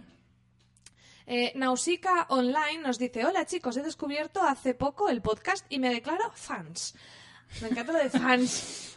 Además me produce un poco de nostalgia que seáis de Alicante porque yo viví allí durante casi seis años. Vaya. Sobre el tema de Superman de Kevin Smith, no es exactamente como contáis. Sí, ya nos lo han dicho más de una persona Sí, pero que, tengo que te un comentario concreto sobre este tema. Dice, si tenéis un ratillo podéis echarle un ojo a este vídeo donde el propio Smith explica cómo fue el proceso de desarrollo de este guion y por qué estaba plagado de ideas loquísimas. Un saludo. Y nos ha puesto el enlace, si lo queréis ver, está dentro de nuestro blog en fansfiction.es, dentro del, del artículo de grandes pelis que nunca se rodaron. Nos ¿Cómo se llama el Online. usuario? ¿Cómo se llama? Ah, esto? perdón, Nausicaa no. Nuska Online. No sé si lo he dicho bien. o no. Online. Pues tengo que decirte, Nuska Online, que efectivamente eh, yo vi ese vídeo que nos habías mandado, lo vi. Y tengo que decir una cosa. Sí que es cierto que Kevin Smith explica la producción de, de, esa- de ese guion, etcétera, pero al igual que, o sea, tú seguramente también habrás visto el vídeo, si no, no me lo habrías mandado. Eh, yo me lo vi entero y yo no sé tú, pero a mí me dio la sensación de que eso era un monólogo preparado por Kevin Smith. Kevin Smith también es un personaje bastante pintoresco. Y no me puedo creer a pies juntillas todo lo que. su versión, quiero decir. O sea, que no digo que sea mentira, pero me hace dudar un poquito. Por eso que, no sé, parece un poco. eh, supongo que ahí hay verdades a medias. eh, y seguramente el productor del que hablaba en el vídeo, que es bastante gracioso, eso sí que es verdad, eh, también tendría su propia versión. Vale, pues también en el blog Akhenaten Revolution nos dice, eh, nos decía que en el vídeo eh, Kevin Smith aclara eh, todos, todos esos cambios en Superman, como no volar ni llevar capa ni disfraz, lo cual se acabó llevando a cabo en la serie Smallville, es verdad, si lo piensas. Mm. Y bueno, dice que eran imposiciones del productor que a él le parecían ridículas. Y nos pasaba el vídeo y también nos pasaba el mismo usuario, eh, Revolution, el enlace al documental de Dune de Jodorowsky's Dune. Y nos decía, respecto a que nosotros contamos nuestra gran historia cuando fuimos a ver Spider-Man el día que nos conocimos, dice, yo soy de los que piensa qué tierno con respecto a vuestro especial recuerdo de Spider-Man de Raimi. Más cosas. Tenemos también eh, más episodios en el romance de nuestra oyente, nuestra joven oyente Laura Domínguez. Ah, es verdad, que se quedó ese tema pendiente. Sí, Es nos cierto. dice. Me da a mí que no os habéis enterado de lo que ha pasado con lo de San Valentín. Vamos a, vamos a hacer una aclaración. Leísteis un comentario mío recordando que tengo 16 años y tal. Y después leísteis otro de un chaval, eh, creo que se llamaba Juvenal. Y él decía que también tenía 16. Entonces pensasteis en mí porque éramos de la misma quinta. Yo después os escribí el comentario del capítulo y tal. ya- Y al parecer que otro, otro, otra persona quiso conocerme. ¡Qué exitazo!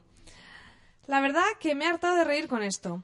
Bueno, vamos a hablar un poco de cine después de todo eso. Yo soy andaluza y no me siento nada identificada con lo que se muestra en ocho apellidos vascos. Claro. Sé que es una parodia y no me parece nada, nada graciosa. Los chistes que te muestran, eh, no, los chistes que te hacían reír ya los habíais visto en el tráiler, que ponían chorrocientas, como decís vosotros, veces al día. Está claro que está muy sobrevalorada y estoy de acuerdo con Richie de que no se merece tres Goyas por los actores. Todo esto obviando la historia sin sentido que es la película. Bueno, acabando ya, deciros que la propuesta del podcast del tráiler de Juego de Tronos lo decía para, que hicierais en co- para que lo hicierais en cosas de casa, que tengo muchas ganas de volver a escucharos hablar de Juego de Tronos, que soy lectora y me río con teorías absurdas que hacéis. Muy bien, pues está, está cerquita ya. Falta poquito. Teníamos también a Sunecracia que decía, hola, vengo a preguntar por el romance del ficticio... eh, por el romance del ficticio entre Laura y el otro chico. Me tiene muy intrigado. Eh, ¿Qué más teníamos? Eh, a ver, Hugo Rosa nos decía, muchas gracias chicos por leer y comentar mi crítica del programa de los Goya. No me lo esperaba y me hizo ilusión que dedicaseis tiempo a contestar. Espero no haber sido demasiado borde con el Richie.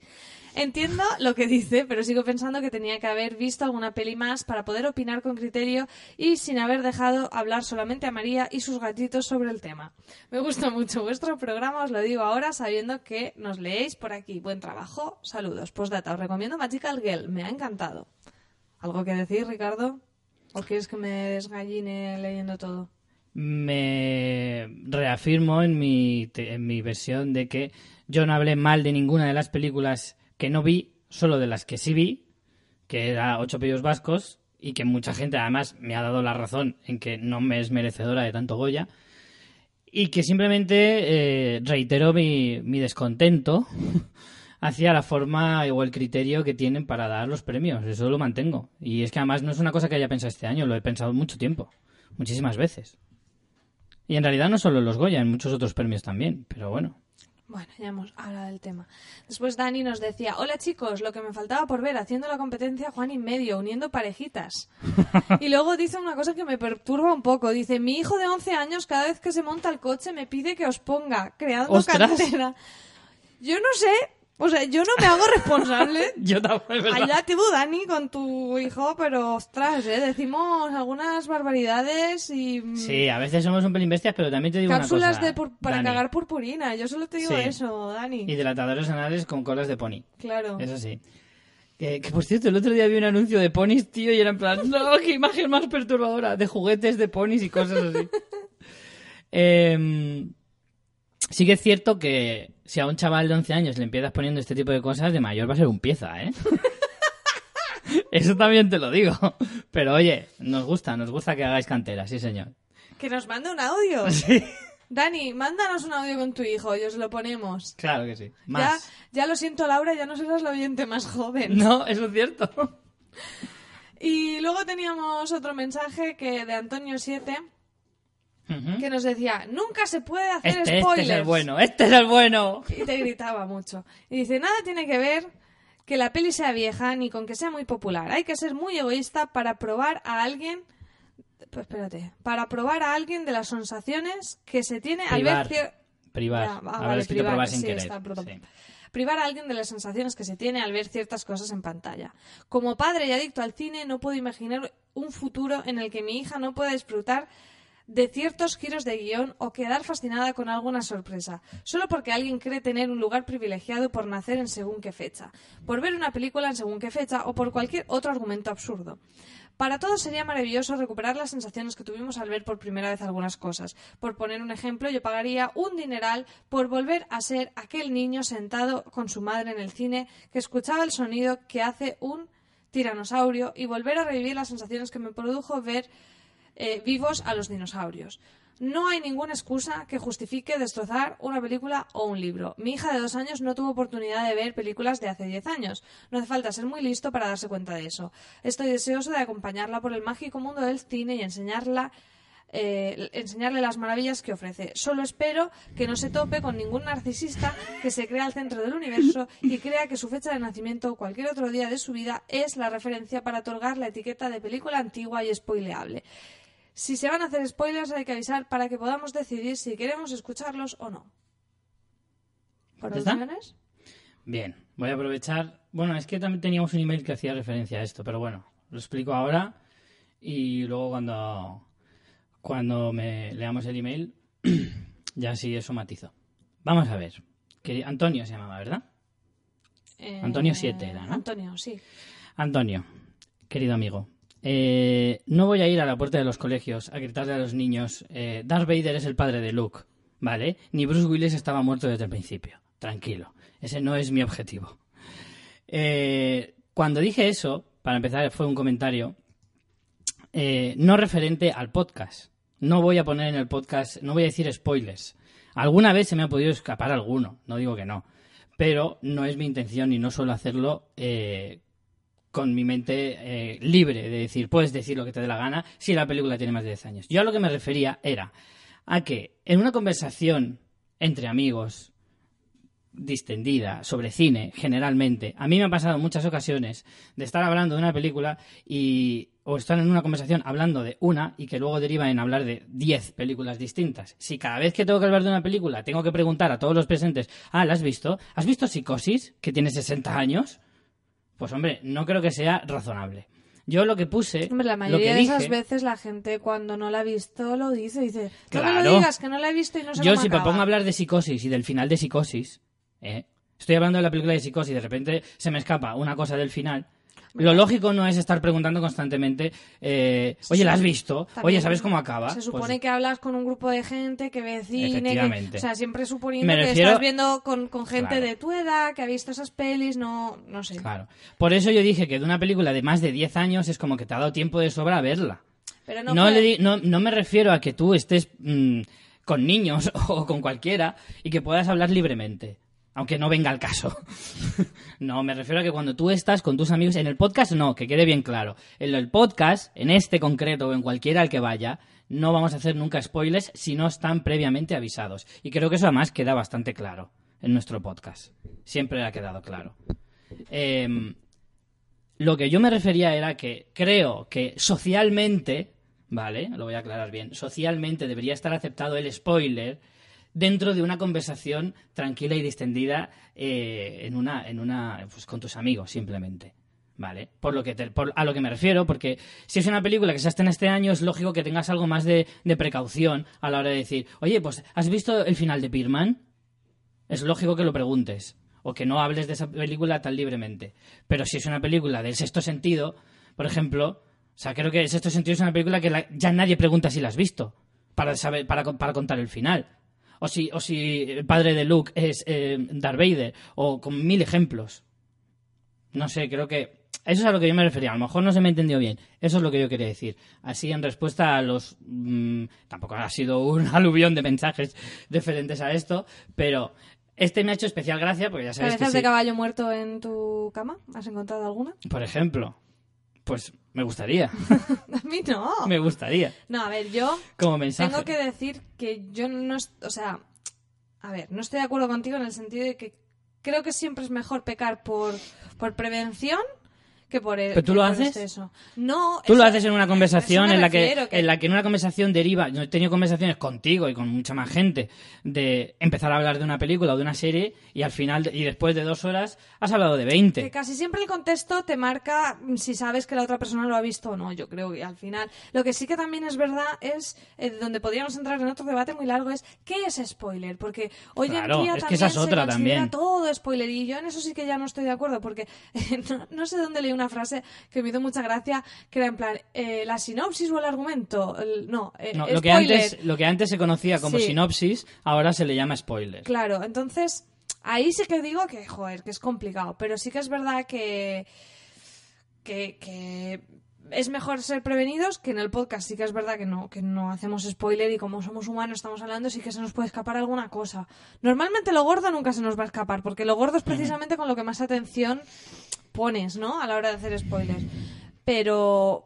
Pero vamos, que en cualquier caso te referías a en el ámbito de bar, tertulia, Claro, no claro. podcast, y que casi siempre se entiende con quién, se sabe quién es tu interlocutor Claro. y qué cosa puede haber visto o no. Aún así, la de Drácula te la guardo. Richie. Pero ves, a este tipo de ejemplos me, me refería. Pero vale, en, este caso no vale porque es precisamente en el podcast y es justo lo contrario de lo que he dicho. Ahí sí que reconozco que ahí se me pudo escapar. ¿Te disculpas, pues? Sí, por el de Drácula sí. Gracias. Espero Pero, mi regalo de. Eh, si fuera de conversación te lo hubiera hecho, no me habría disculpado. Fuera del podcast. ¿Por qué, capullo? Por lo que te acabo de explicar. Pero si sabes que no la he visto. Si No te- lo sabía. Una mierda, si empezó la conversación diciéndote que no había visto la película. Otra cosa Cuando ya no- lo había soltado, lo del final. No, no, no, lo Sí. dijiste antes. Yo creo que no, pero además te lo dije antes de empezar a grabar, que te dije, yo esta no la he visto cuando vi el guion. Eso no me acuerdo ya. Ah, ah, ah, Bueno, Pero es que yo lo tenía en el guion, por eso ni lo pensé. El caso es que nada, simplemente decirte, Antonio, que no lo hago ni por narcisismo, ni por egoísmo, ni por quererme centro de atención. Sí que soy narcisista, no soy egoísta en ese sentido. Y el centro de atención, bueno, ya tengo un podcast, así que no me hace falta hacer spoilers. Pero Oye, que no pasa nada, ¿eh? que conste que me lo he tomado a buenas y que no me sienta mal. realmente eres muy narcisista porque aquí en ningún momento Mucho. dice que se está refiriendo a ti, ¿eh? No es por nada. ¿Lo ves?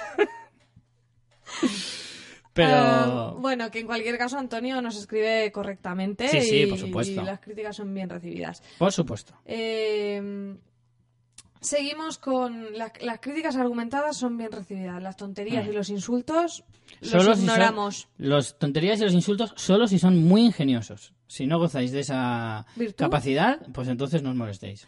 Bueno, tenemos más. Maya Martín nos dice, un podcast muy informativo. Buen trabajo, chicos. Hoy he notado a María tan troll como el otro día, a pesar de lo que comentaba Richie. Tiene una Nos buena época, Nos María pregunta si tu nombre se escribe como Richie o Richie. Es Richie. Se escribe Richie, correcto, muy bien, pero se lee sin la E. Eh, Manías que tiene uno. Dice, yo no conozco ninguna película que fuera a rodarse y se quedara en el cajón, pero os propongo que, hagáis- que hagáis un programa de grandes películas que no se debían haber rodado jamás. Buah, pero es que la lista es tan larga. Eso podría ser tan troleo. Y además no queremos hacer un monográfico de Michael Bay. No, que va, hombre, que Michael Bay tiene alguna joyita. Dice, estoy deseando que empiece Juego de Tronos, no tanto para ver los destrozos que los creadores de, la, de, las, de los creadores de la serie, que no, que es broma, que no soy tal y fan, como para poder escucharos a vosotros. Richie, me sentiré muy decepcionado contigo si dejas de decir Sancha. Hombre, vamos, estoy deseando que llegue Juego de Tronos para poder decirlo por primera vez en el episodio de Cosas de Casas.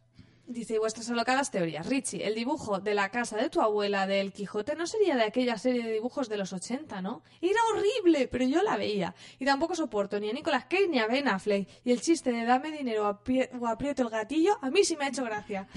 Será porque a mí también me encantan los gatos. Perdonad por la parrafada. Pues gracias por tu comentario, Maya. No era un dibujo, era una figura de porcelana lo que tenía mi abuela Ah, pero que a lo mejor era, era merchandising de tu abuela de la Sí, serie de los merchandising, sí, 80. claro. Eh, Se la compró en el Amazon de la época. Yusia nos decía, hello, hello, yo pagaría por escucharos. Lo primero que haré es suscribirme a la Asociación Gatuna. Un euro al mes no, no llena. Vale, no entiendo esto. No sé si será asturia- asturiano, Yusia. será no es nada, supongo. Dice, y creo que se podía abonar una suscripción de X euros por vuestros tres podcasts. Para diferenciarnos de los no suscritos, nos podíais mandar los audios por correo. Aunque, continuemos descargando los audios desde aquí para que cuenten esas descargas en iVoox. Joder, que esto es implicación, de verdad. ya ves. También os podéis mandar una postalita para el cumple o sortear una cena con Richie. Creo que estaría bien pagar por ese tipo de contenido, socio y cultura. Y en mi caso, elevador de ánimo, así que vosotros veréis. Y así, joder, si queréis como premio una cena conmigo, madre mía, cómo tendréis vuestras vidas. Joder, Después, en el especial de los Oscar, eh, V. me hecho ilusión y todo, eh, fíjate. V. Mederos dice, quiero comentar que Emanuel El Chivo Lubezki nació en la Ciudad de México. México, no es argentino, como han comentado en este podcast. No, luego dije yo que Sí, era Luego mexicano. rectificamos. Dice, además de eso, encantado de escucharlos en este domingo de trabajo. Ya les digo, saludos desde Guadalajara, México. Un saludo. Richie A Tellez, México lindo. Richie Tellez, que es el que quiere conquistar el corazón de Laura, ¡Ah! Bueno, nos, bueno. nos propone, ya se hace el longi, no nos cuenta Sí, ya claro, si lo claro. al Facebook o no. Richie, cuéntanos, por favor. Richie, tío, tocayo. Tienes que apretar un poco, hombre. Que, que Laura ha dicho que, que se ha quedado flipada con tu intervención, así que a lo mejor la has cautivado, no sé. Yo, Pues- yo no lo dejaría correr. Nos dice, eh, Y hacer un- nosotros desde además desde aquí te estamos apoyando, ¿eh? Que conste. nos dice hacer una- un programa de las películas ignoradas en 2015 en los Oscars. bueno, es que igual también en el repaso del año ya se puede presuponer, ¿no? Lo que Hmm. nos gustó.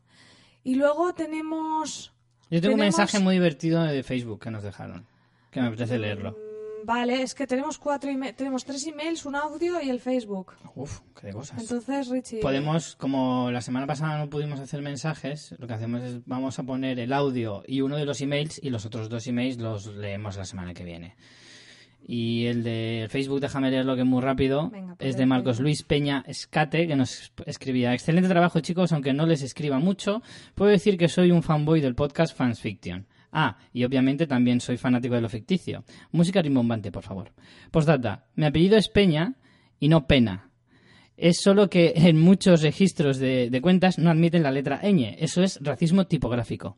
Eh, un abrazo desde Perú, María. Y Richie, te entrego a mi hermana y dame sobrinos Fintano.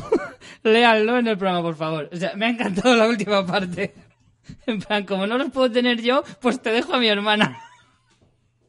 Me parece fatal ese tráfico de, de- familiares que, que se hace aquí. Te lo agradezco muchísimo, Marcos, y, y un beso para tu hermana. Te podría decir un montón de burradas, pero me voy a cortar. Yo, si veis que estás muy deseoso, te puedo mandar un vasito con, con algunos de mis soldados. Y... Bueno, pues tenemos también un audio que lo vamos a, vamos a escucharlo. Es, bueno, Sí, ya favor. se presenta en el audio. Eh, hemos cortado un trozo en medio porque es de, de Walking Dead. Entonces pondremos el trozo de Walking Dead de Walking Dead y este aquí, en el que nos comenta un poco Vale. Marcos sobre las series que está viendo. ¿Qué pasa, Zagalicos? Soy Marcos desde Asturias. Y bueno, digo Zagalicos porque desde que Richie se va los fines de semana a pasarlos a Murcia, pues estoy todo loco, todo loco. Por otro lado, también recomendar tres o cuatro series que estoy viendo y la verdad es que me parece que coincido con vosotros. Y son eh, eh, Cómo defender a un asesino, la verdad es que está muy, muy chula. Como no, Fargo me ha gustado muchísimo más que True Detective, me ha tenido súper, súper enganchado y Fargo es de, de, vamos, en mi top 5 estaría de las primeras, primeras. También Jane the Virgin, la verdad es que te echas unas risas, está bastante entretenida. Y bueno, eh, así de las más modernillas, Better Call Saul me está gustando bastante, van dos episodios y la verdad es que tiene, tiene esa trama, tiene esa magia que tenía Breaking Bad. Ya por último, despedirme diciéndoos que casi en mi número uno de, de las series está eh, The Affair. La verdad es que me ha impactado muchísimo. En cada episodio me transportaba al escenario donde Allison y Noah hacían de las suyas. Y la verdad es que, bueno, lo habéis plasmado al 100% en el podcast que acabo de escuchar. Y la verdad es que, bueno, me encanta, 100% recomendable la serie de Affair. Y nada más, eh, un abrazo desde Asturias y decirle a María que si este verano me paso por Alicante, si tendría un Affair conmigo. Chao. Madre mía, qué cotizados estamos, María. No te quiero decir nada. ¿Te das cuenta? Se rifan cenas. ¿Eh? Se piden affairs y hasta hijos. O sobrinos, en este caso. Sobrinos, entregando a ¿eh? familiares en mano. Estamos descontrolados. Esto, esto es un despiporre. Estamos muy desaprovechados, María. Yo creo que tenemos que empezar ya a, a nombrar esta sección del final de audios para poner muy roja a María. Porque, por favor, de verdad. Bueno, Marcos, has dejado a María totalmente estupefacta. Eh, si estuviera más roja, eh, ahora mismo estaría saliendo de tomate frito de las orejas. Además es que antes hemos puesto el audio porque no lo habíamos oído y me he puesto roja, pero es que ahora lo hemos vuelto a poner y me he vuelto a poner roja. Marcos, yo te lo agradezco. Oye, el amor está en el aire, ¿eh? Está claro. Marcos tiene una voz, aquí tengo que decirlo, Sí, sí. muy de locutor. O sea, podemos tener un afer platónico de locución podcasteril. Que sí, sí, por aquí veo, veo, tenemos público que se apunta al tema también. Aina dice que si María tú no lo quieres, que ya se lo apunta. Bueno, sobre las series que está viendo, hombre, de hacer, desde luego mm, merece estar en esa, en esa lista. Para mí, desde luego, ha sido uno de los, de los descubrimientos de la temporada. Fargo aún sí. no la he visto. Better Call Saul me está gustando también un montón. Y bueno, Better Call Saul me parece que va a tener un monográfico cuando termine la temporada. fácilmente. Sí, uno como los que le hacemos a Aníbal. Yo creo que se lo, se lo puede merecer. Mm. Bueno, y vamos con el último email muy rápido eh, de Rubén que nos dice, ya he acabado la maravillosa community, necesito una sitcom que pueda llenar el vacío que me ha dejado. Ya he visto Californication, Silicon Valley, Cómo conocí a vuestra madre, The Office y Mother Family. Postdata, no me recomendéis Big Bang que le he cogido manía. Felicidades, sois muy grandes. Eh, buf. Mira, Pues, si quieres Tenemos una... pendiente un episodio sobre sitcoms, así que... Sí. Si quieres una comedia, aquí que te he visto la primera Californication, yo creo que te gustaría mucho House of Lies. Que tiene un estilo muy similar, además es de la misma cadena, dura lo mismo, son temporadas cortas, con episodios de unos 27 minutos más o menos, y tiene un estilo ¿Pero similar. ¿Es una sitcom? No, no es sitcom, pero es comedia. Bueno, Community mm, tampoco es una sitcom y nos la ha puesto él. Así Bueno, como sí. comedia también... eh, Yo creo que House of Lies te gustaría. Eh, ay, no me sale el nombre, la que me gusta a mí tanto, de FX, de la pareja. Ah, You Are the Worst. You are the worst, you are the worst, te puede gustar. Mm. Además es una Mira, temporadita. También te puedo recomendar, que es ya un poco antigua, pero creo que por su décima temporada, pero yo creo que te gustaría Colgados en Filadelfia, que también tiene un sentido del humor así un poco curioso. Y esa no la suelo recomendar. Y si no, pues ya de, de- Si quieres pasar de comedias a, a oscuros deseos, mírate alguna de las series del programa de hoy, de los Pleasure. Igual te ríes, oye, tú te ríes, seguro. Seguro, eso seguro. Pero bueno, hay, un- hay pendiente un programa dedicado a las comedias. Eh, bueno, pues vamos a ir despidiéndonos ya. Sí, porque falta un minuto para que empiece Walking Dead, Richie. Así que Es cierto. teníamos pendiente leer las reseñas en iTunes que nos habéis dejado, algunos como regalo de cumpleaños, de cumpleaños del podcast. Las leemos sin falta el próximo episodio. Muchas gracias a todos los que nos habéis hecho este bonito regalo de cumpleaños de una reseña en iTunes. Correcto. Y aún podéis dejárnoslo, ¿eh? Yo lo dejo caer ahí. Sí, sí, sí. no la cosa. También muchas felicitaciones en el Facebook que nos han llegado cuando... Sí, hemos cambiado la portadita y ha gustado Exacto. mucho. Muchísimas gracias a todos. Y nada, la semana que viene, como esta semana es el Día de la Mujer Trabajadora, hemos pensado que para la semana que viene vamos a hacerle otro programa dedicado a actrices muy importantes de la, del panorama cinematográfico ahora mismo. Y esta vez lo que vamos a hacer es tratar un poco a las más veteranas. Así que va a ser un programa bastante interesante. Pero eso será la semana que viene. María, hasta entonces pues. Me voy corriendo a ver los zombies. Pues vale, a ver muchas series y muchas películas, chao.